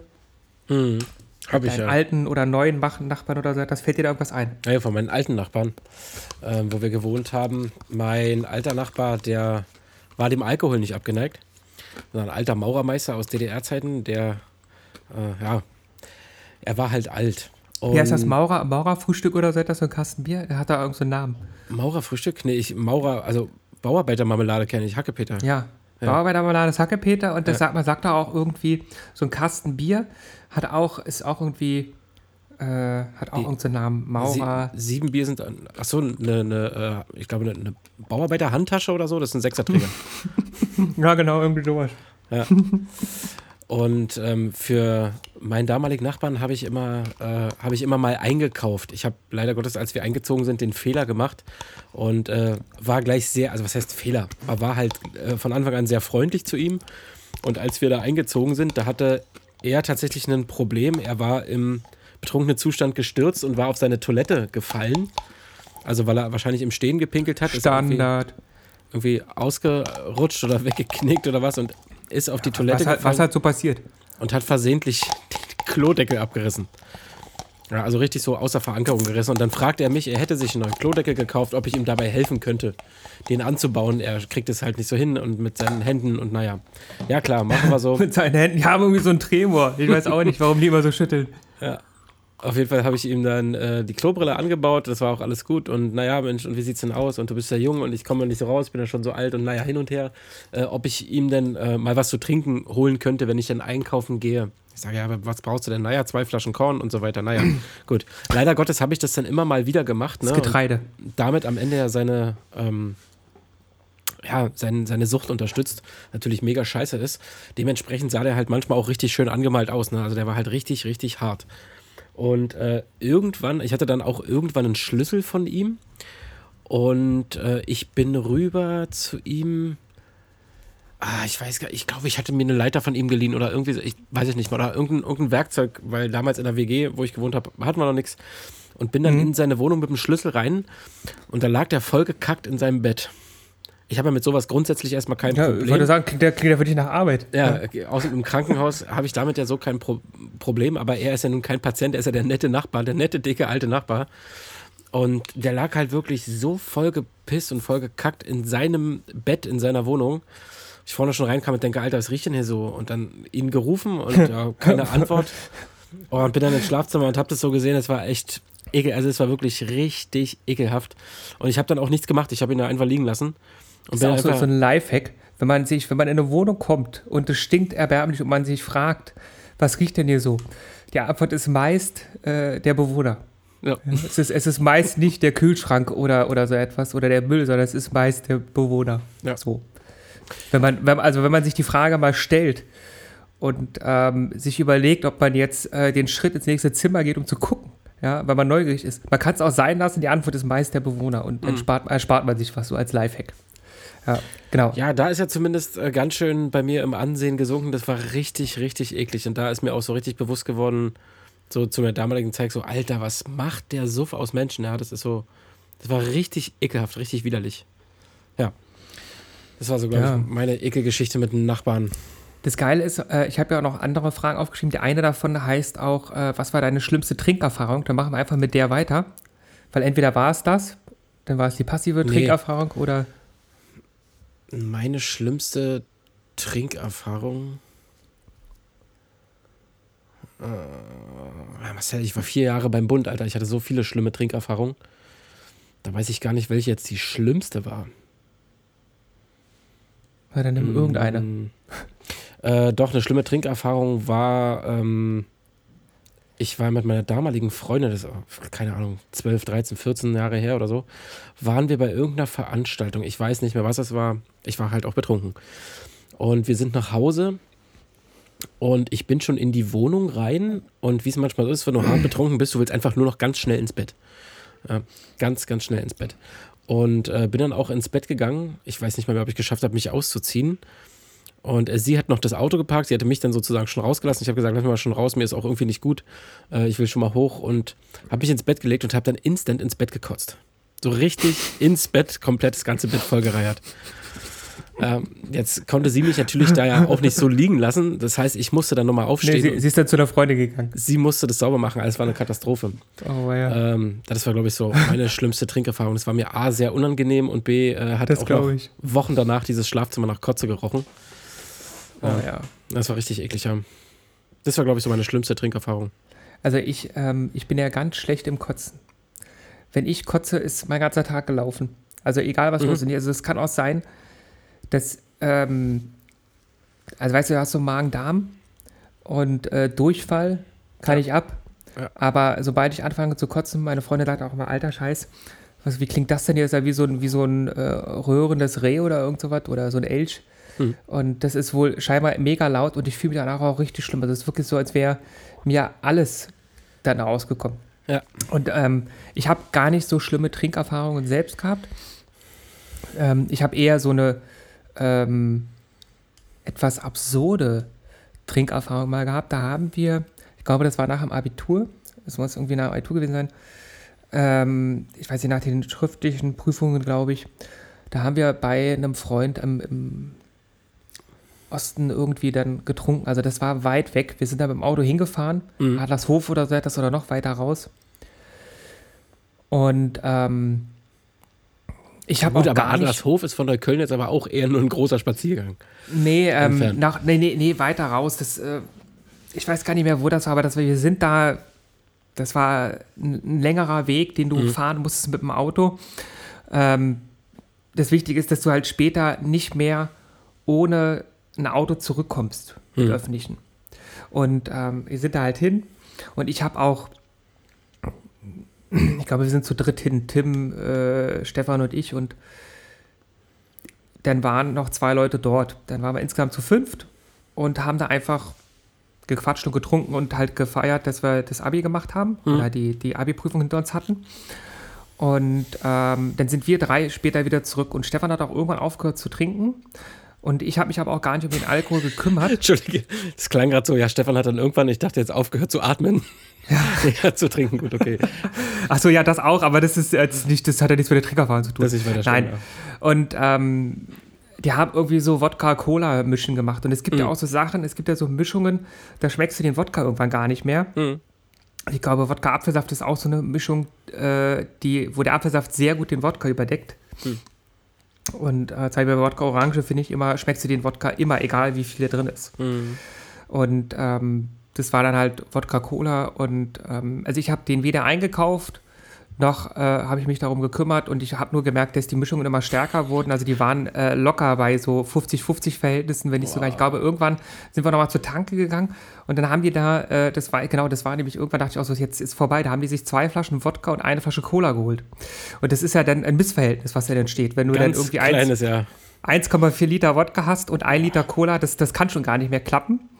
Und ähm, so, also auf jeden Fall äh, war ich äh, betrunken und konnte nicht mehr Auto fahren. Tim war betrunken und konnte nicht mehr Auto fahren. Und Stefan hat tatsächlich irgendwann aufgehört zu trinken, hat nur noch Cola. Also der hat, genau, der hat auch nur noch Cola getrunken. Das heißt, der hatte von der Liter Cola dann auch noch Cola weggetrunken. Also das Verhältnis wurde noch schlimmer. Ich glaube, am Ende war das 80-20 zugunsten vom Wodka, ja, der irgendwie so ein bisschen Farbe bekommen hat. Äh, hat ekelhaft geschmeckt. Und dann ist äh, Stefan am Ende zurückgefahren. Ich bin mir nicht sicher, ob der hätte zurückfahren können oder nicht. Mhm. Auf jeden Fall sind wir dann irgendwann am U-Bahnhof Brot Süd angehalten. Ich weiß auch nicht warum. Und dort auf der, da ist so ein Park-and-Ride-Parkplatz. Und da war dann so ein Typ, so ein Türke mit Glatze. Und der meinte dann, ja, hier, er ist Ömer, so wie Römer, nur ohne R. Und äh, eine Freundin von ihm hat ihm gestern äh, so eine Haarschneidemaschine geschenkt.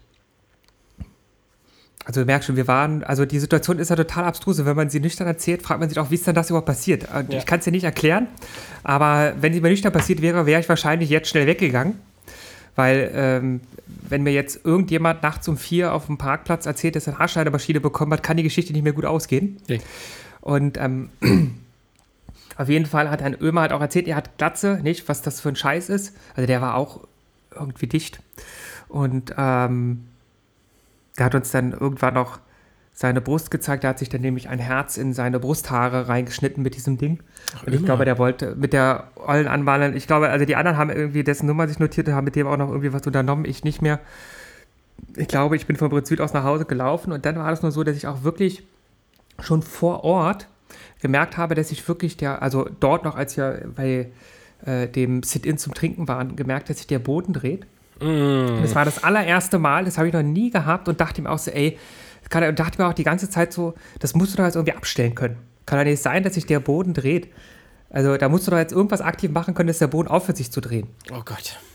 Und dann dachte ich auch die ganze Zeit, dass ich auf der Autofahrt kotzen muss, aber das musste ich nicht. Und als ich dann zu Hause angekommen war, habe ich äh, das einzige Mal in meinem Leben, äh, ja, ich weiß vielleicht nochmal auf der Abifahrt, das weiß ich nicht genau, da muss ich mal drüber nachdenken. Nee, da habe ich nicht gekotzt. Das einzige Mal gekotzt, das war auch nicht viel. Es war ganz wenig, unten noch im, im Innenhof in so einem Busch. Also hat, glaube ich, auch überhaupt keiner mitbekommen. Und da habe ich dann auch oben irgendwie Zähne geputzt, weil es ja auch dann im Mund stinkt und ins Bett gelegt. Und äh, dann hat sich das leider noch mit geschlossenen Augen weitergedreht. Ähm, und äh, dann am nächsten Tag war ich natürlich auch entsprechend hinüber. Aber ähm, naja, Oh Gott, es war aber zu Bundeswehrzeiten Ja. sah jeder Donnerstagabend bzw. Freitagvormittag so aus. Jetzt wirklich in schlimmsten Fällen, das darf man eigentlich gar nicht erzählen, äh, in schlimmsten Fällen und an schlimmsten Tagen, äh, wenn wir Donnerstag bei der Bundeswehr getrunken haben. Und Freitag war ja relativ pünktlich Dienstschluss, ich glaube immer so gegen 10.30 Uhr oder so. Da waren wir, also auch ich, immer noch so schlimm hart, dass ich im Auto gesessen habe und musste mir einen Plastikwischeimer auf den Beifahrersitz stellen, weil ich auch immer mal wieder auf der Fahrt nach Hause im Auto brechen musste. ja, es war schon ziemlich grenzwertig, aber oh Mann, ey. ja, ich hab's. Und was Und da fragt könnte man man sich- komplett, komplette Podcast-Woche füllen mit Wir Themen. können, wir können ja mal äh, eine Themenwoche machen. oh Gott. Ähm, man fragt sich aber, warum äh, die, dieses Bundeswehrgewehr, was so verzieht, so schlimm finden, weil wenn die eh alle besoffen sind beim Schießen, dann. Ja. Aber es ist vielleicht auch so, dass äh, das Saufen dazugehört, damit man ähm, schlimme Situationen auch überstehen kann oder so. Ja, das ist ja bei der Bundeswehr, also zu der damaligen Zeit. Ich meine, ich war von 2002 bis 2006. Das war ja nun die Zeit, wo es alles noch so im Rahmen war. Der Jugoslawienkrieg war zu Ende. Ja, das waren alles nur noch so Sicherheitsmaßnahmen, die man dann da im Einsatz gemacht hat. Da war ja wirklich nicht mehr so viel Schlimmes, außer wie es da unten aussah oder mal die ein oder andere Demonstration. Ähm, und das Witzige ist, im Einsatz äh, hatten wir auch Alkoholverbot. Also die Zeit im, im Einsatz durftest du dich nicht erwischen lassen, dass du irgendwie was trinkst und du kamst auch so gar nicht so einfach an irgendwas ran. Ähm, und im Dienst waren wir auch in den seltensten Fällen irgendwie, dass wir im Dienst getrunken haben. Meistens warst du noch betrunken vom Abend davor, äh, wenn du den nächsten Tag im Dienst warst. Oder ähm, dann so wirklich in der Freizeit. Also wenn du gesagt hast, so, okay, heute ist Donnerstag, also klar, Anlass gab es immer ne, zum Trinken. Da hat man sich immer irgendeinen sinnlosen Anlass gesucht. Aber Donnerstag war halt so der Klassiker, ja, es, jetzt ist Wochenende, ne, also nur noch, sozusagen nur noch die Nacht beim Bund. Freitag, wenn jetzt nicht irgendeine Übung war oder so, die reguläre Woche war ja, Montag bis Donnerstagabend und dann äh, Freitag war nur noch einmal groß, das hieß beim Bund Stuben und Revier reinigen. Das heißt also, du hast dann die Bude sauber gemacht und äh, die Reviere, also Revier meinetwegen Treppenhaus oder Revier, keine Ahnung, Klo oder Revier Dusche oder so, äh, dass es dann für Montag, wenn es dann wieder losgeht, äh, alles sauber und ordentlich ist. Und äh, ja, dann war um 10.30 Uhr ins Wochenende wegtreten, bums. Dann hat man in der Regel noch ein Wapp getrunken, ein Wochenabschlussbier. Ja, dann ging es ab nach Hause. Ja. Also so, so richtig, ja, Bundeswehr und Trinken gehört schon zusammen oder gehörte damals zusammen, aber es ist nicht so, dass du da irgendwie morgens aufstehst und dir dann um 8 Uhr erstmal einen auf die Lampe gießt, während du da mit dem Panzer fährst oder so. Oder während du auf der Schießbahn bist. Also hätte dich da irgendjemand mit Alkohol erwischt, da hätte es aber, glaube ich, richtig böse Disziplinarstrafen gegeben. So, Hättest du äh, ein Sixpack vor den Augen des Offiziers trinken müssen. ja, wahrscheinlich. Auf Ex. Ja. Naja, aber trinkfest sind die da tatsächlich schon alle gewesen. Hm. Unangenehm, unangenehm, Marceli. Unangenehm, unangenehm, ja. Hm. Also was aus Ömer und seiner Herzchen. Also ich weiß noch, der hat dann da wirklich sein, äh, sein Hemd aufgemacht und hat. äh, Also das mittlere Brusthaar war noch da und das Hm. außen drumherum war weg und dann war da halt ein Herz. Schön. Ja, Ömer und auch- Öper. musste erstmal äh, so behaart sein für. Ja. Ach Gott. Ja, Ach ja, der Ömer. so. Döner-Ömer. Döner-Ömer. So, jetzt noch eine Frage oder was? Oder, Ja, ja, hau raus. ähm, was war dein schlimmstes Schulfach?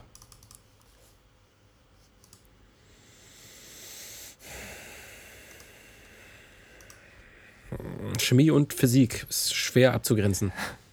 Chemie, weil ich es nicht verstanden habe, Physik, weil wir eine scheiß Lehrerin hatten.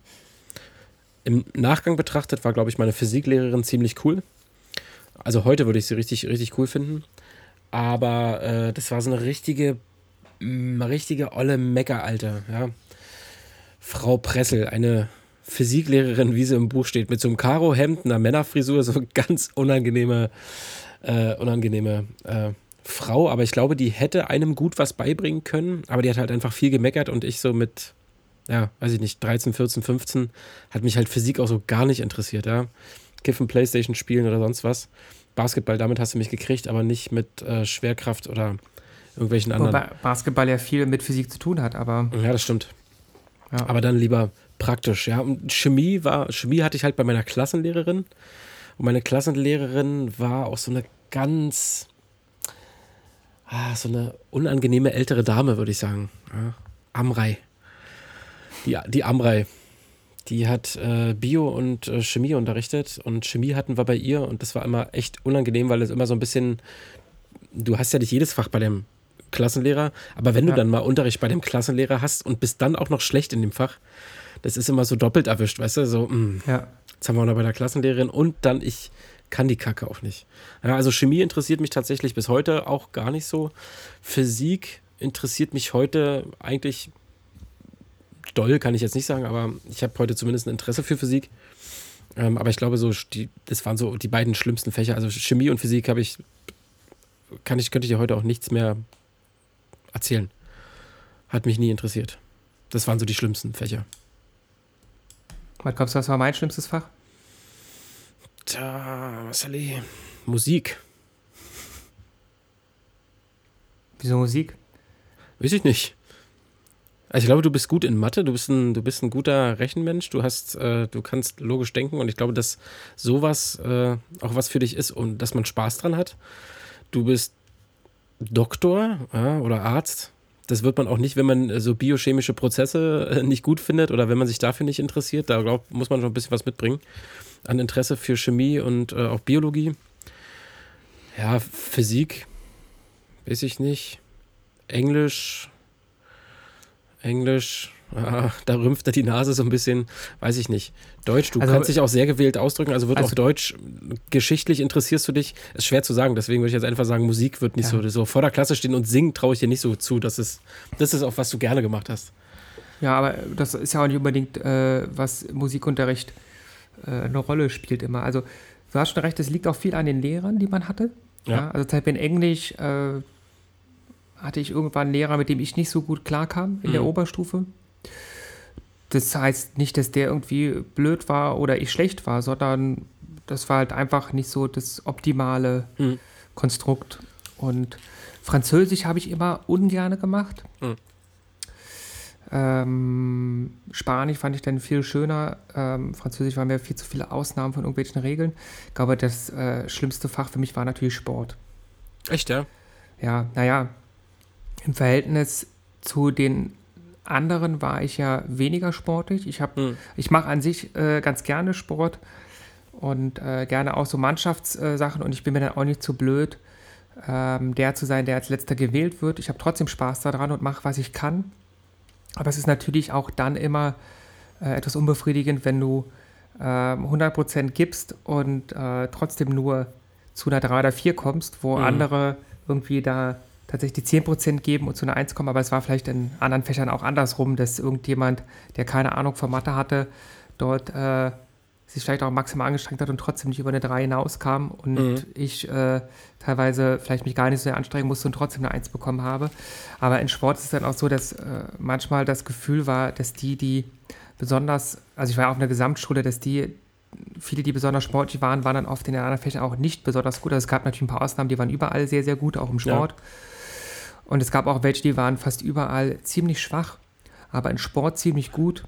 Und ähm, das haben die dann auch genutzt, um dich das dann wissen zu lassen. Also es ging auch so weit, dass unser einer Sportlehrer hat es dann mal so gemacht, dass er dann immer die, die ähm, besonders gut Sport konnten, aber ähm, dann sozial gemeint zu den anderen waren, deswegen mit denen zusammengesetzt hat, die schlecht Sport konnten und dann halt so in so einer Lehrer-Schüler-Position. Also das heißt, äh, ähm, der eine sollte mir dann irgendwie den Reckaufschwung zeigen oder den Bocksprung oder so. Das konnte er und dann war es halt sozusagen sein, also unser Ziel war es halt am Ende der 90 Minuten, dass ich das konnte.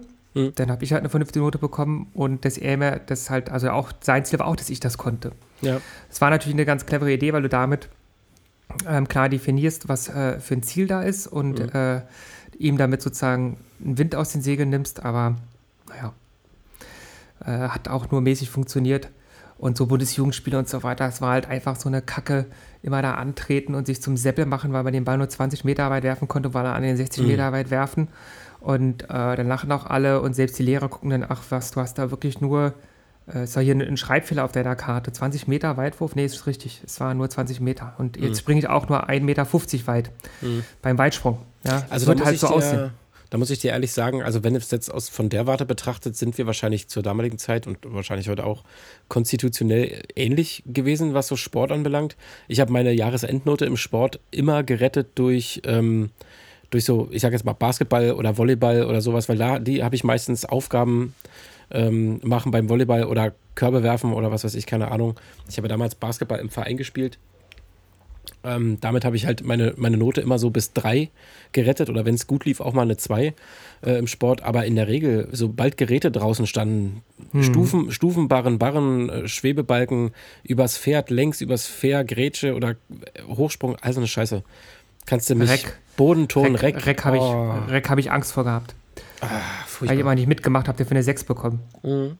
Ähm, und Ringe, Ich habe es versucht, aber ich Luft- habe es halt auch immer nur Ja. billig versucht, ne? so dass man mir nicht sagen, nachsagen konnte, ich habe es nicht versucht, aber ich habe es nie so gemacht, dass ich auch wirklich, wirklich versucht habe. Also im Abitur konntest du ja Sportkurse wählen, ein Semester lang dann immer einen Kurs gewählt.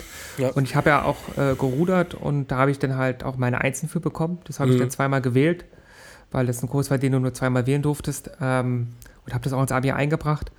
Und ähm, es gab schon Sachen, äh, wo ich auch durchaus gut war, aber naja, das war eher so der schlechteste Fach. Ähm, jetzt gar nicht unbedingt von der Note her, sondern halt von dem, dass es halt wirklich immer eine Qual war. Aber vielleicht ist es auch genau das, wie andere Leute sich in anderen Fächern gefühlt haben.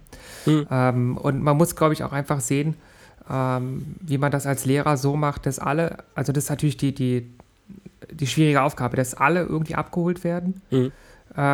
Jeder da, egal was er für eine Note kriegt, trotzdem Freude daran hat oder so. Mhm.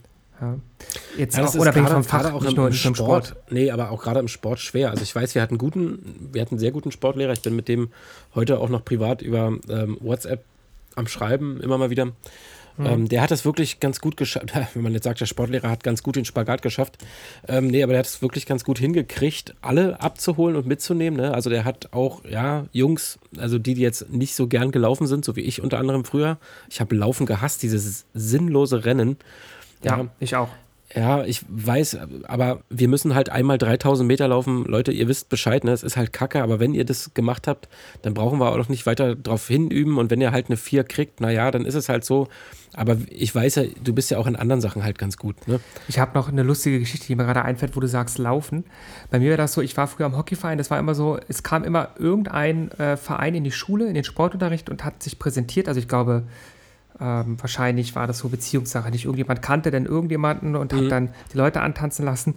Und dann kam halt in der äh, vierten Klasse oder fünften Klasse so ein Typ aus dem Hockeyverein. Ich hatte keine Ahnung, was Hockey ist, hat den Ball gezeigt. Ich dachte mir, ja geil, jetzt spiele ich Hockey. Bin ich in den Hockeyverein gegangen, habe Hockey gespielt. Sieben Jahre lang oder so. Nicht gut, aber ich habe es gerne gemacht. Ja. Bei mir beim Basketball genau dasselbe. Und irgendwann kamen mal welche aus dem Leichtathletikverein. So.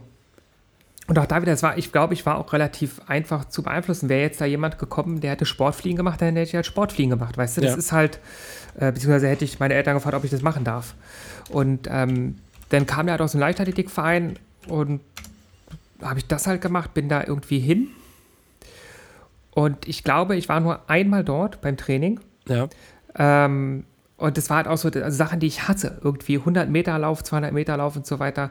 Ich weiß auch gar nicht, warum ich auf diese Idee kam. Aber ich dachte mir vielleicht auch, ey, vielleicht wirst du dann besser in diesen Sachen oder so. Keine Ahnung. Ich war noch sehr jung. Ich war wahrscheinlich keine zehn Jahre alt oder zehn Jahre alt oder so etwas. Hatte äh, auch wenig von der Situation verstanden, die da passiert war. Auf jeden Fall haben wir den Staffellauf gemacht. Und dann hat ähm, diese Trainerin dort ähm, uns diesen Staffelstab gegeben und das sind ja, ähm, die hast du ja schon mal im Fernsehen gesehen, das sind ja ziemlich große Teile auch.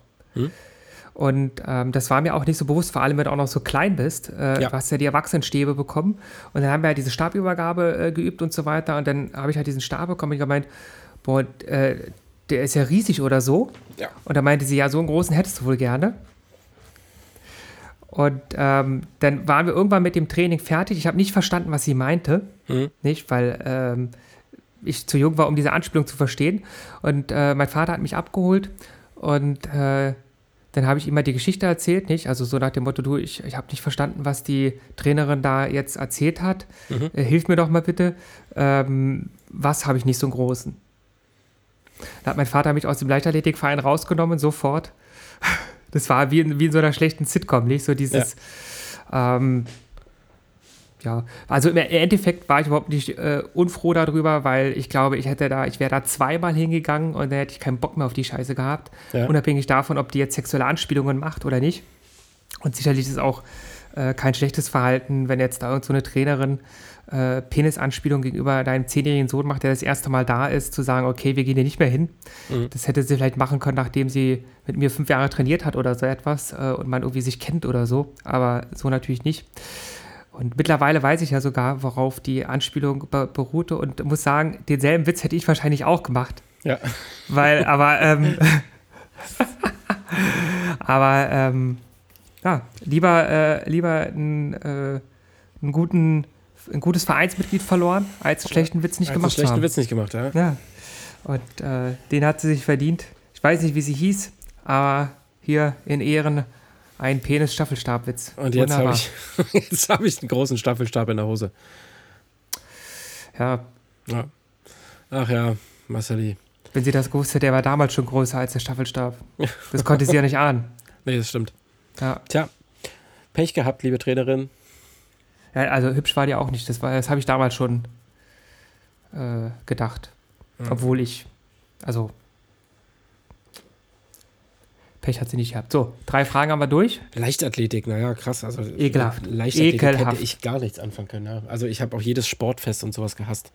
War für mich immer, ich habe vorher immer mir irgendwas gezerrt oder dass ich bei sowas nicht mitmachen musste. Ich gucke bei Olympischen Spielen immer äh, die Deutschland-Sachen, wo wir gut sind. gar auch. nichts. Also dann dann gucke ich auch. Reiten. Ja, ich gucke dann auch Reiten, weil ich bedenke, ja, das muss ich jetzt gut finden als Deutscher, weil wir darin gut sind. Aha, okay. Also etwas wie, wie Sportschießen gucke ich auch nicht, weil wir daran auch nicht gut sind. Hm. Und ähm, Leichtathletik ist ja auch immer viel bei den Olympischen Spielen. Und da sind wir auch in nicht so vielen Sachen gut, aber das kann man auch tatsächlich ganz gut gucken, bei so einem 100-Meter-Lauf zu sehen, wie die da sich massiv anstrengen. Hm. Und es geht ja auch nur 10 Sekunden, ja, Mhm. ohne das ganze Vorge Vorgeplänkel und so weiter ist ja in Ordnung. Und äh, ansonsten gibt es halt nur Stabhochsprung äh, Mhm. der Frauen, weil die da alle so athletisch gebaut sind. Oder, oder Hochsprung Mhm. auch. Ich glaube, das ist wahrscheinlich so ein Sport, wo du einen massiv athletischen Körper brauchst, aber da sind immer sehr hübsche Frauen unterwegs. okay. Also ich kann diesen Also ein Tipp athletischen. für dich. Okay, nee, ich kann diesen athletischen Körpern halt nichts abgewinnen, ne? Da, darum geht es ja gar nicht. Die sind ja dann alle, die haben ja ganz knappe Dinger an. Ja, ja. Das ist auch so wie bei Beachvolleyball. Da sind die ja auch immer alle extrem gut gebaut. Und es ist jetzt auch nicht so, dass ich da ja, das stehe. ist es ja gerade, was du meinst. Das finde ich halt gar nicht. Also ich, es ist für mich hat es keinen ästhetischen Wert. Ja, die Ja, sind alle, ist- also die sind trainiert, aber das ist nichts, was mich anspricht. Also ich schalte das ja auch nicht ein, um äh, dann äh, einhändig irgendwas zu üben. Nee, ja, nein, nein, das ist mir schon klar. Aber ta- das, das hat halt noch eine gewisse Ästhetik. Also wenn die da Okay. äh, Nee, die für mich gar Isin- nicht. Isin Bayeva heißt die, glaube ich, das ist so eine russische Stabhochspringerin, die hat auch groß geklagt, als sie die Russen ausschließen wollten von den Olympischen Spielen, Mhm. weil die halt eine von denen war, die auch nicht positiv getestet worden ist. Und äh, ist auch so eine ganz bekannte, also eine, eine sehr gute Stabhochspringerin. Mhm. Und ähm, ich weiß nicht mehr, wie die mit Vornamen heißt. Irina Isinbayeva oder so etwas. Da kannst du ja auch mal googeln. Also den Namen kenne ich ja. Das ist schon äh, ein, ein, ich sag mal, eine hübsche Frau. Hm. Okay. Auch wenn man äh, jetzt nicht auf Athletinnen steht oder so etwas. ja. Ich meine, ich bin ja auch eher so ein Couch-Athlet, ja. Also ich habe dicke, dicke ja. Daumen vom Playstation-Spielen und Ja. sonst hört es auf mit den Muskeln. Nee, bei mir hat es tatsächlich auch, also ich finde es A nicht, nicht ansprechend, also optisch nicht ansprechend. Gut, wenn die natürlich hübsch sind, ist das schön. Was ich, bei mir bin ich im Kopf immer schon ein Stück weiter. Also deren ganzes Leben dreht sich ja nur um Sport. Und das ist ja überhaupt nichts für mich. Also wenn ich schon morgens aufstehe und dann, ja, ich habe heute wieder Training und oh, ey, hast du auch mal, kann man auch noch mal irgendwas anderes machen? Kann es sich auch noch mal um irgendwas anderes drehen? Ich finde natürlich sowas anzugucken auch ganz nett ähm, und auch ganz cool. Es gibt ja auch so viele athletische äh, Typen, wo ich dann sage, so krass, Alter, was der kann, das finde ich schon beachtlich. Würde ich auch gern können. Aber um sowas zu können, da muss ich wirklich, keine Ahnung, 60 Prozent, 70 Prozent deines Tages muss ich um Training und den, diesen Sport drehen. Und da habe ich keinen Bock drauf, weil ich mache gern das, was ich mache und auf was ich gerade so Lust habe und ich könnte mich auf sowas gar nicht festlegen, würde gar nicht, äh, würde gar nicht funktionieren. Ja, jetzt hält Marcel mir hier gerade äh, so ein Bild in die Kamera ähm, von dieser Stabhochspringerin. Also sie sieht jetzt erstmal nicht, Nicht so, So scharf aus, von weil Kamera sie nicht zu scharf Kamera. gestellt wird. sieht es nicht so. Doch, Sie- ist schon eine. Ja, Okay. kannst du dir ja mal Ja, äh, in, in Ruhe angucken, wenn deine Frau arbeiten ist. Ja? Nein. Ähm, naja.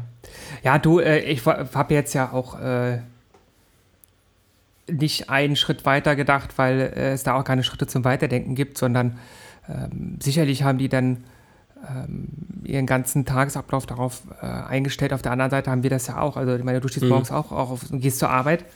Ähm, und ähm, die haben halt eher noch das Ding, dass sie sich dafür noch motivieren müssen für solche Sachen. Also wie Mhm. jeder, der auch in gewisser Weise selbstständig ist und von zu Hause aus arbeitet, sag ich mal, gibt es ja einige.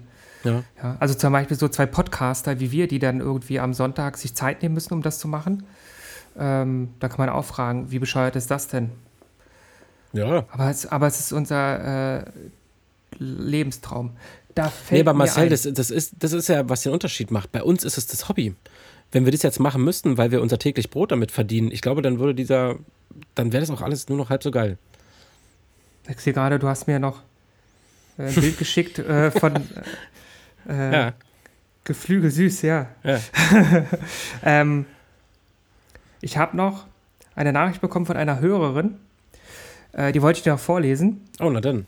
ähm, weil die sehr, sehr süß ist und äh, genau ähm, dafür, also ich meine, wir müssen ja nochmal, glaube ich, ähm, eine Standortbesprechung machen. Äh, ich dachte, unser Ziel ist, mit diesem Podcast die Weltherrschaft anzureichen. Ja, das wird ja früher oder später kommen. Aber Ja. im Moment betreiben wir das ja eher, eher als, Aber du meinst, Weltherrschaft, Weltherrschaft ist sowieso ein Hobby. als Hobbyisten, genau. Kim Jong Marcel und Kim Jong Marcel. Ja. ja.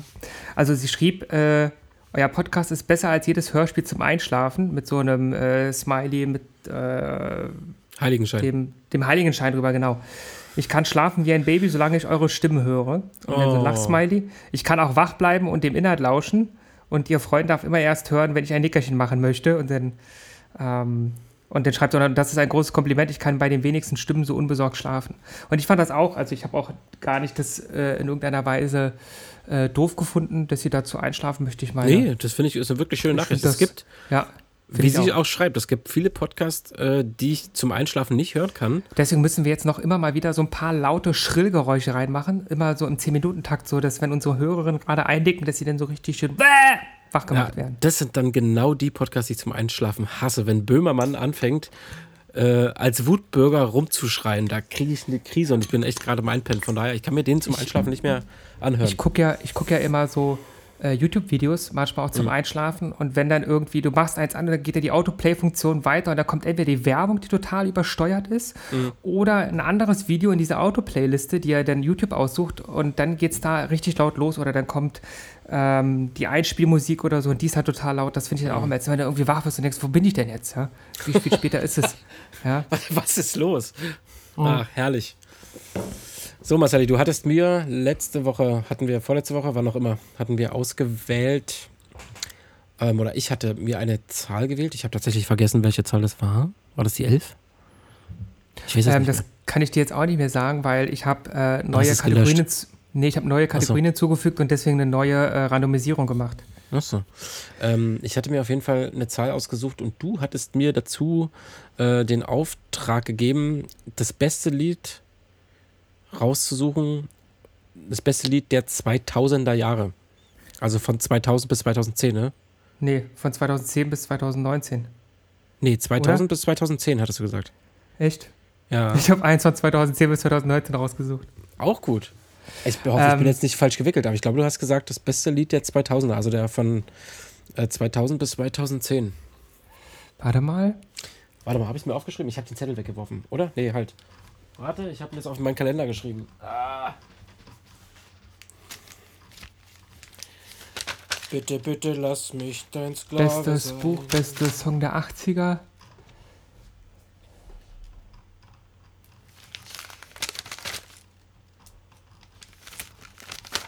Somewhere over the rainbow. Siehst du, ich hätte gedacht, ich habe es mir auf den Kalender geschrieben. Ich habe hier alles aufgeschrieben. Aber nicht das. Hm.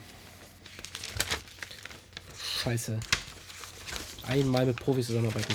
Na gut, wie dem auch sei. Ich habe jetzt eh was, also eh was rausgesucht. Kannst jetzt eh nicht ummünzen. Ähm,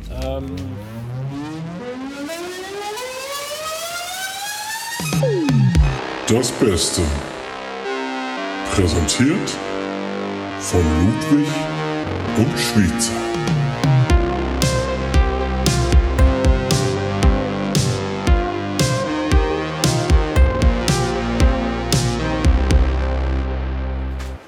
Ist natürlich für viele nicht der beste Song von zwischen 2000 und 2010. Also für viele würde es das bestimmt nicht sein. Für mich ist es tatsächlich einer der, einer der besten. Also für mich in der Zeit der beste, weil äh, mit dem Song irgendwie so ein neuer Lebensabschnitt auch begann. Das war die Zeit, wo ich nochmal die Krankenpflegeausbildung gemacht habe, nochmal einen völlig neuen Freundeskreis, äh, in einen neuen Freundeskreis gekommen. Ähm, mich aus einer alten Beziehung gelöst, in meine jetzige Beziehung äh, sozusagen mich, äh, ja, also mich damals auch nochmal neu verliebt habe und so mit meiner Frau dann zusammengekommen bin. Und ähm, witzigerweise ich den Künstler schon lange vor der Veröffentlichung kannte. Äh, hab schon, ich glaube, so in den 2002er, 2003er Jahren seine Sachen gehört. Ähm, handelt sich um elektronische Musik äh, und die meisten sagen, ja, das wissen wir schon. Ähm, es gab damals hier einen Berliner Radiosender Fritz, der hat äh, während der Love Parade immer das Fritz Love Radio übertragen. Das heißt also, bestimmte DJs wurden immer mit ihren Sets von der Love Parade, beziehungsweise von den Randveranstaltungen der Love Parade, äh, wurden immer die Songs, äh, die Sets äh, ins Radio übertragen. Und da bin ich, ich glaube 2002 oder 2003, über einen gewissen Paul Kalkbrenner gestolpert.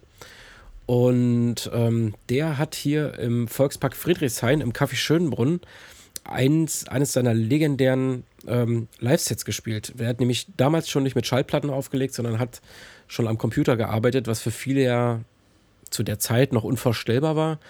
Und äh, ich habe äh, Paul Kalkbrenner danach auch mehrere Male äh, in anderen Locations auflegen sehen. Unter anderem das Polar TV wird vielleicht dem einen oder anderen Elektroliebhaber noch äh, was sagen.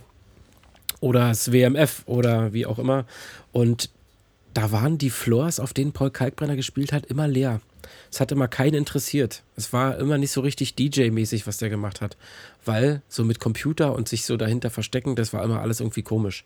Nichtsdestotrotz hat er unfassbar gute Arbeit gemacht und ist auch für mich bis heute einer der, äh, ja, einer der, der Elektrokünstler, der sich weit über andere abhebt, einfach weil er einen so eigenen Stil hat, äh, dass man ihn aus vielen hunderten DJs, Produzenten einfach raushört. Und das ist mit elektronischer Musik wirklich schwer zu schaffen, ähm, dass man so einen eigenen Stil gerade nicht nur melodisch, sondern gerade auch instrumental äh, herstellt, ähm, dass man dass man ihn wiedererkennt. Ja, also von, ich sag jetzt mal, Album 2 zu Album 5 vergeht eine ganze Weile Zeit, aber trotzdem du Album 5 hörst, anhand der Instrumente und der Art, wie die Instrumente eingesetzt sind, immer noch äh, der Künstler erkennbar ist. Und das finde ich faszinierend. Das ist in elektronischer Musik gar nicht so leicht. Ähm, und mein absoluter Song ist von 2008 und ist natürlich Sky and Sand. Also, ähm, ja, mein bester Track der 2000er bis 2010er Jahre. Ja, und er hat es in Deutschland tatsächlich nur auf Platz 29 geschafft. Das, da war er am höchsten platziert und war für 129 Wochen in den Charts. Länger in den also, Charts hat es nur Wham mit Last Christmas geschafft. Also eine, ich finde deine ähm, Ausführungen dann immer sehr, sehr schön, weil die ja einem auch etwas bieten, ähm, zu verstehen, was da so hintersteht. Ähm, ich habe ja etwas gesucht aus den 2010ern bis 2019ern und ähm, habe da ähm, bin auch auf Paul Kalkbrenner natürlich gestoßen. Und das ist ja eben so, man soll ja nur ein Lied auswählen und soll das halt schön begründen. Das hast du ja alles gemacht. Und es ist natürlich so, dass es noch tausend andere Sachen gibt. Ich bin jetzt gerade mal schnell die Liste durchgeflogen der 100 besten Charts-Hits aus den 2000ern. Mhm. Und da ist zum Beispiel auch äh, Linkin Park mhm. ähm, und ähm, also Nump and Core mit, das war doch mit, mhm. äh, war das mit JC oder?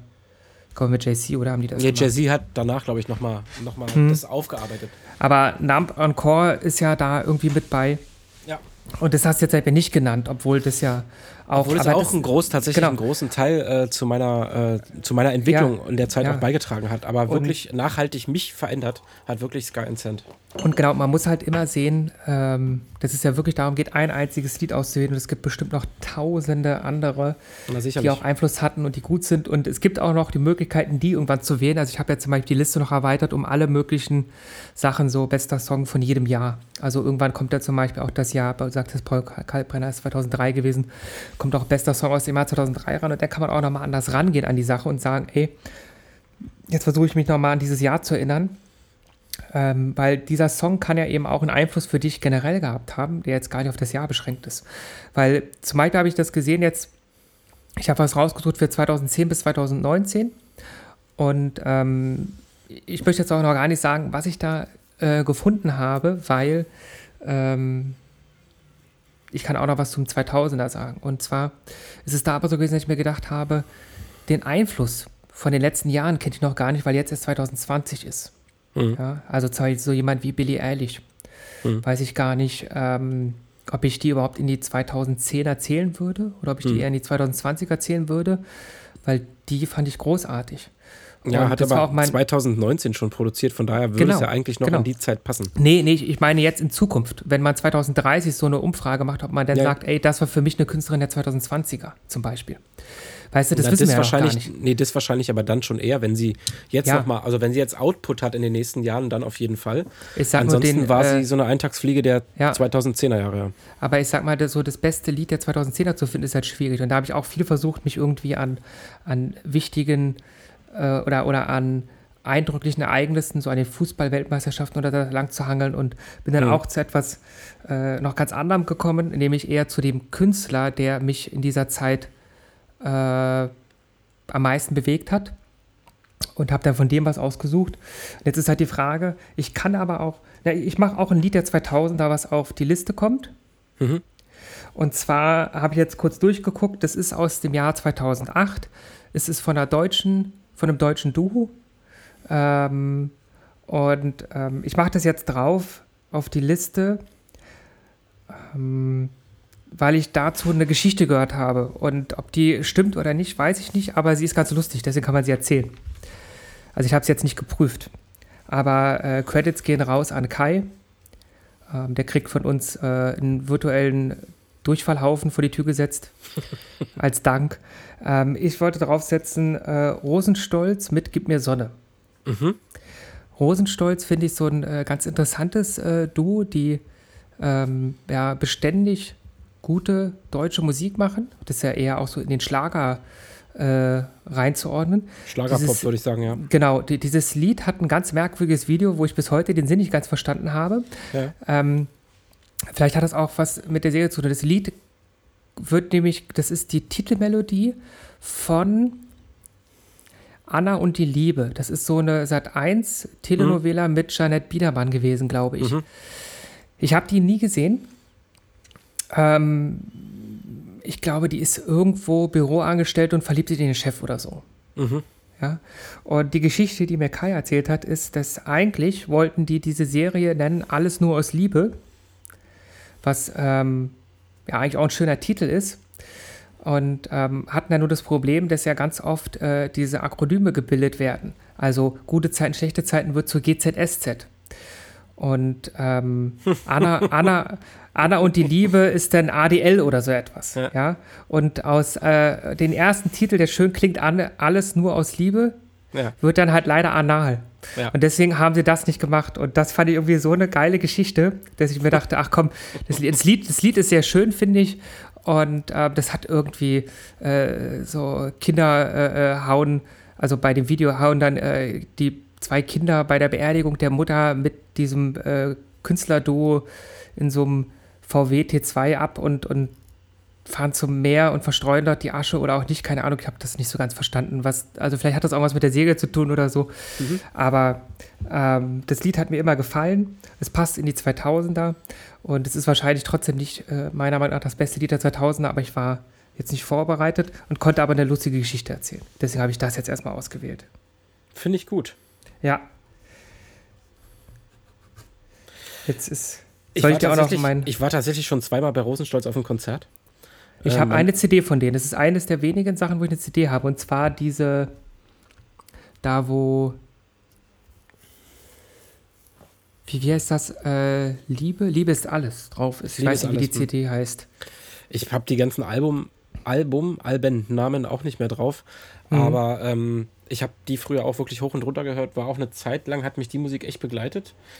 Ähm, meine Mutter hat die damals viel gehört. Und naja, klar, sowas bleibt dann hängen. Das sind auch alles Mhm. Ohrwürmer. Das, geht, das ist alles Musik, die ins Ohr geht.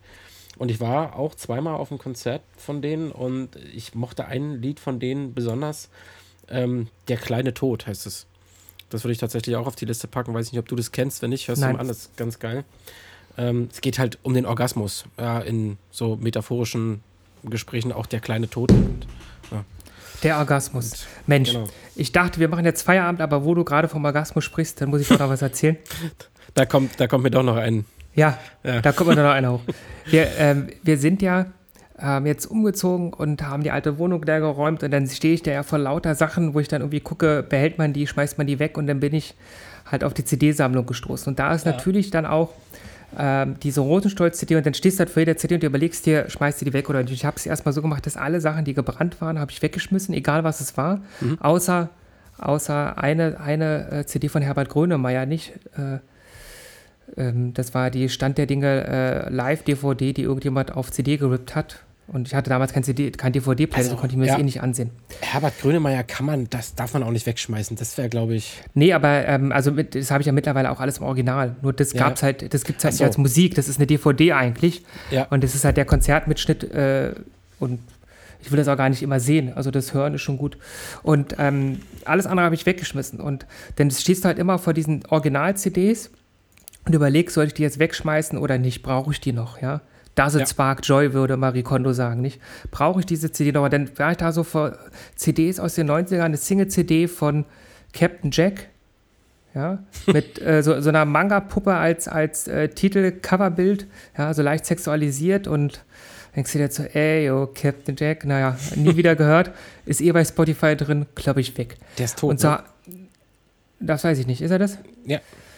Ja, Robert Miles ist auch tot. Ja, ich weiß. Das, das fand ich ganz schlimm. Das war eines meiner Lieblingslieder, One and One. Ja.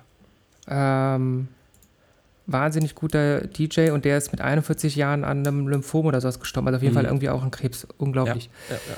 Aber, ähm, also dann stand ich so vor meiner CD-Sammlung und dann habe ich diese ganzen CDs auf der Rückseite äh, mit einem Messer eingeritzt, damit auch ja keiner irgendwie da nachher noch mich zurückverfolgen kann oder so.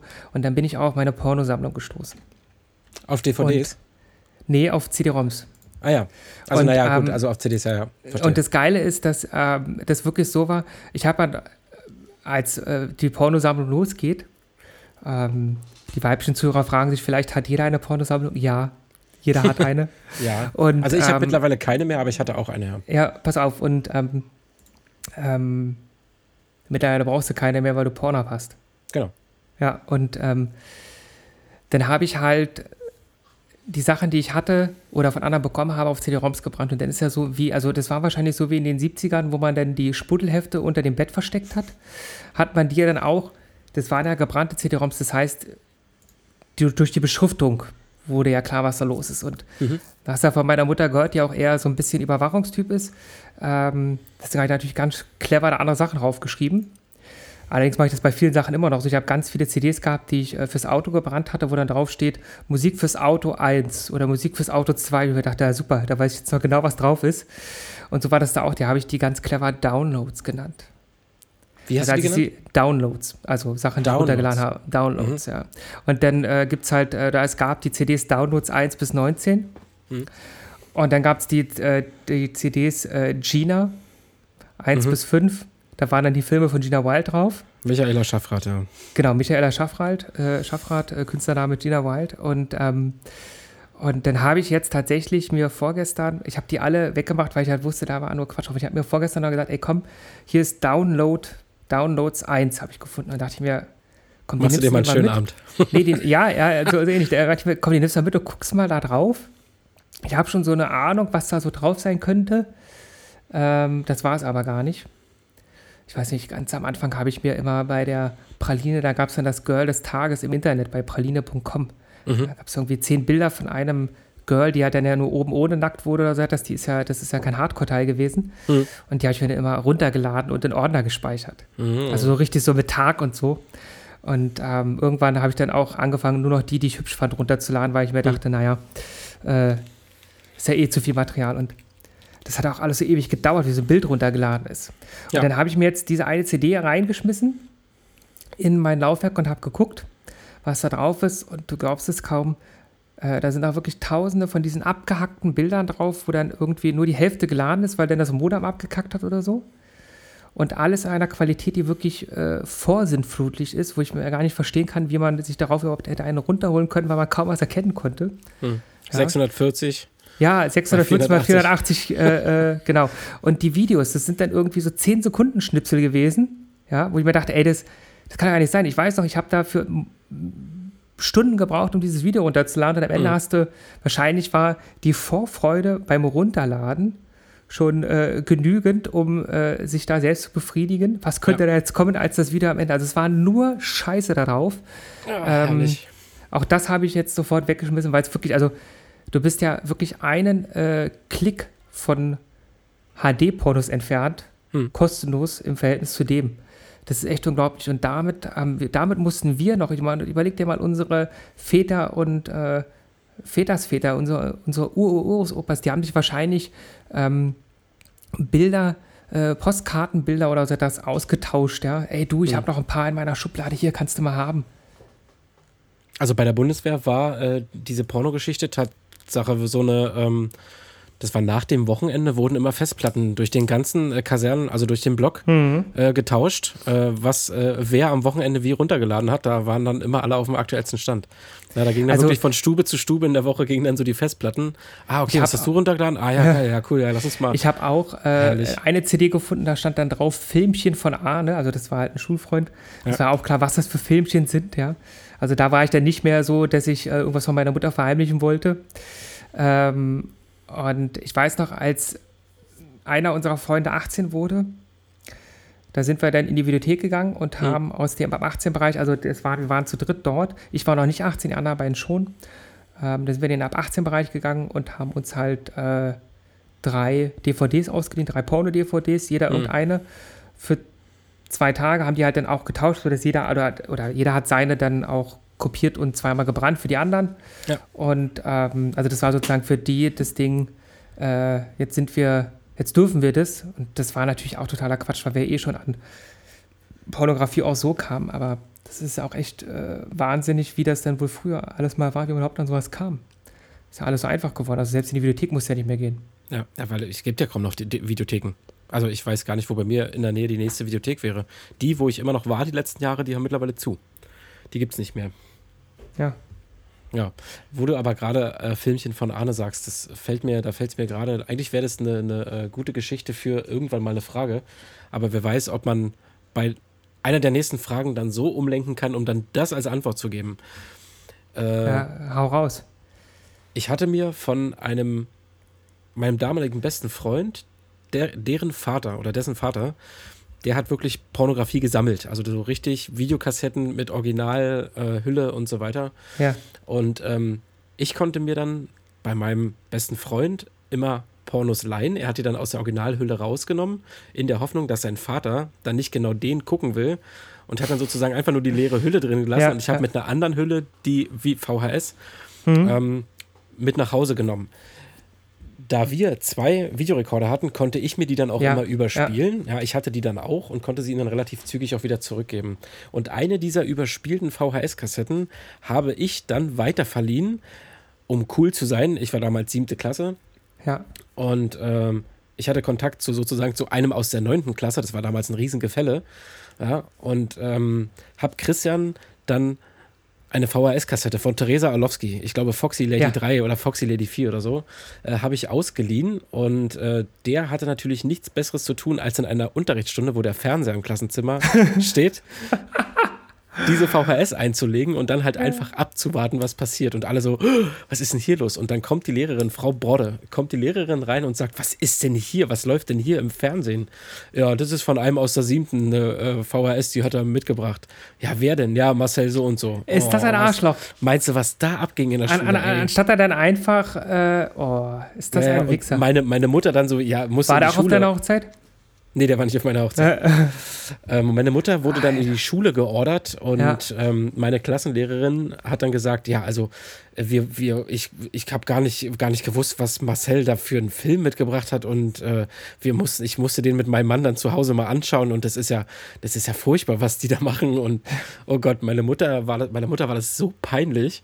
Mhm. Und ja, das war ein großes Thema, großes Ding. Kinder, ja. Kinder sind schon sehr peinlich, ja. Ah, auf alle Fälle. Das wird ja auch noch. Also ich weiß noch, bei uns war auch in der Schule einer, der hatte zwar Videorekorder gehabt und hat dann auch, ähm, da war der auch noch nicht 18. Ich weiß nicht, ob der sich das selber ausgeliehen hat, irgendwie mit gefälschtem Ausweis oder ob der das irgendwo herbekommen hat. Der hat dann aber auch Pornofilme überspielt und dann habe ich auch so eine VS-Kassette gehabt und da waren zwei Filme drauf. Das eine war einer mit Jenna Jameson, das ist so eine vollbusige mhm, Blondine.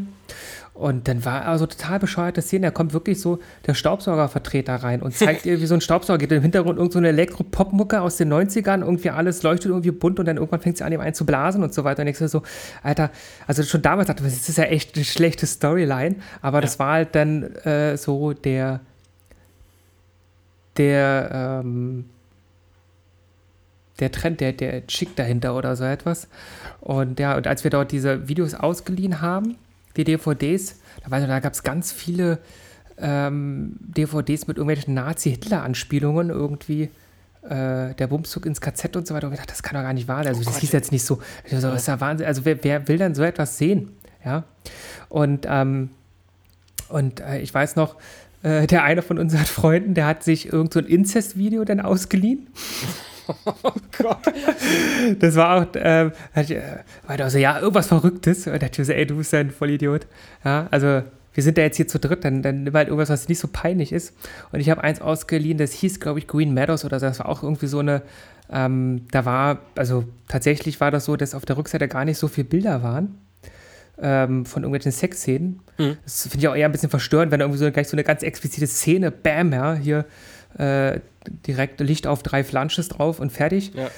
Ähm, da war halt irgendwie nur die, die Geschichte beschrieben, die natürlich dann gar nicht so cool war oder gar nicht so dramatisch war, äh, wie darauf geschildert. Aber da dachte ich mir, ey, das klingt doch gar nicht so uninteressant.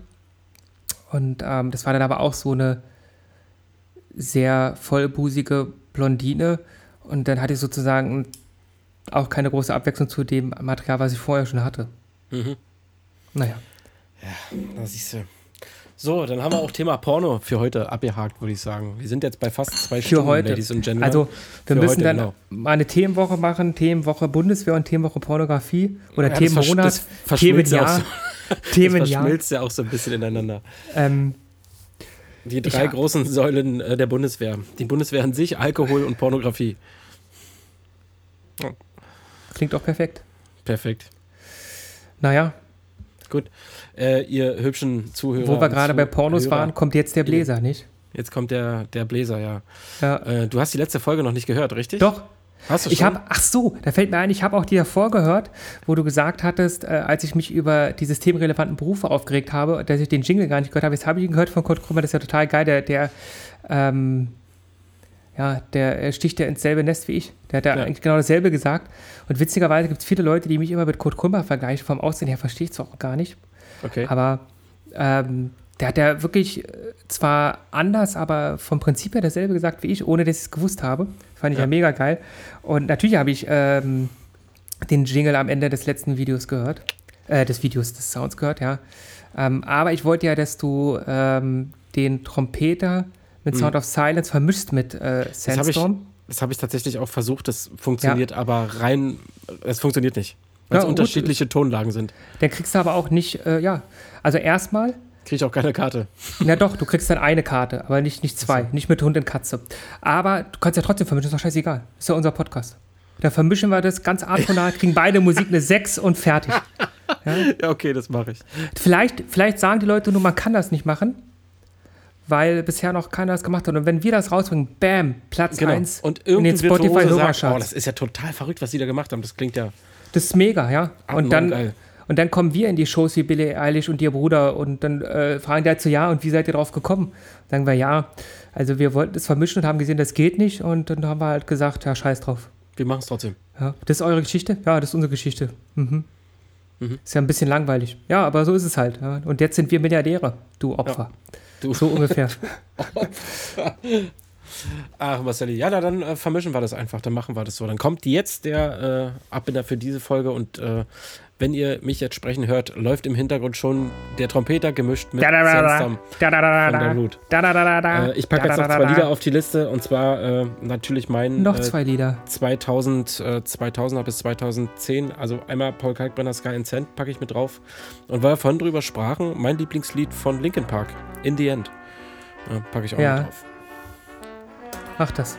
Habe ich jetzt auch. Ich ist halt jetzt auf der Liste. Wenn, wenn ihr das jetzt hört, jetzt ist das Lied auf der Liste drauf. Ich, ich hätte am liebsten äh, so, ein- so einen Mix aus ähm, allen Liedern, die wir drauf haben. Gleichzeitig abgespielt. Ich, das kann ich gerne mal machen. Obwohl, nee, dazu müsste ich die Songs alle kaufen. Die sind ja alle bei Spotify. Ich müsste die alle in ein Musikprogramm reinladen, jedes Lied auf eine Spur und dann einfach alles zur gleichen Zeit abfeuern. Ja, oder du machst es dann einfach alle auf 50 Spuren untereinander und die Mhm. ersten drei Sekunden anspielen und das mal hochladen. Nur die drei Sekunden. Da kann dir, glaube ich, nichts passieren und das klingt eh scheiße. Das wäre so ein völlig verstörtes Musikprojekt auf jeden Fall. Oder, oder es kommt plötzlich irgendwie so der goldene Ton heraus. Boah. Gut. Ja, möglich. Feierabend. Feierabend für heute. Ihr Lieben. Ah. Da sind wir heute lange, zwei Stunden, ey. Du hast Stopp gemacht. Bei mir läuft die Aufnahme noch. Das heißt also, wenn ihr das jetzt hört, dann hört ihr nur meinen Monolog. Alles, was Marcel sagt, hört ihr jetzt nicht mehr.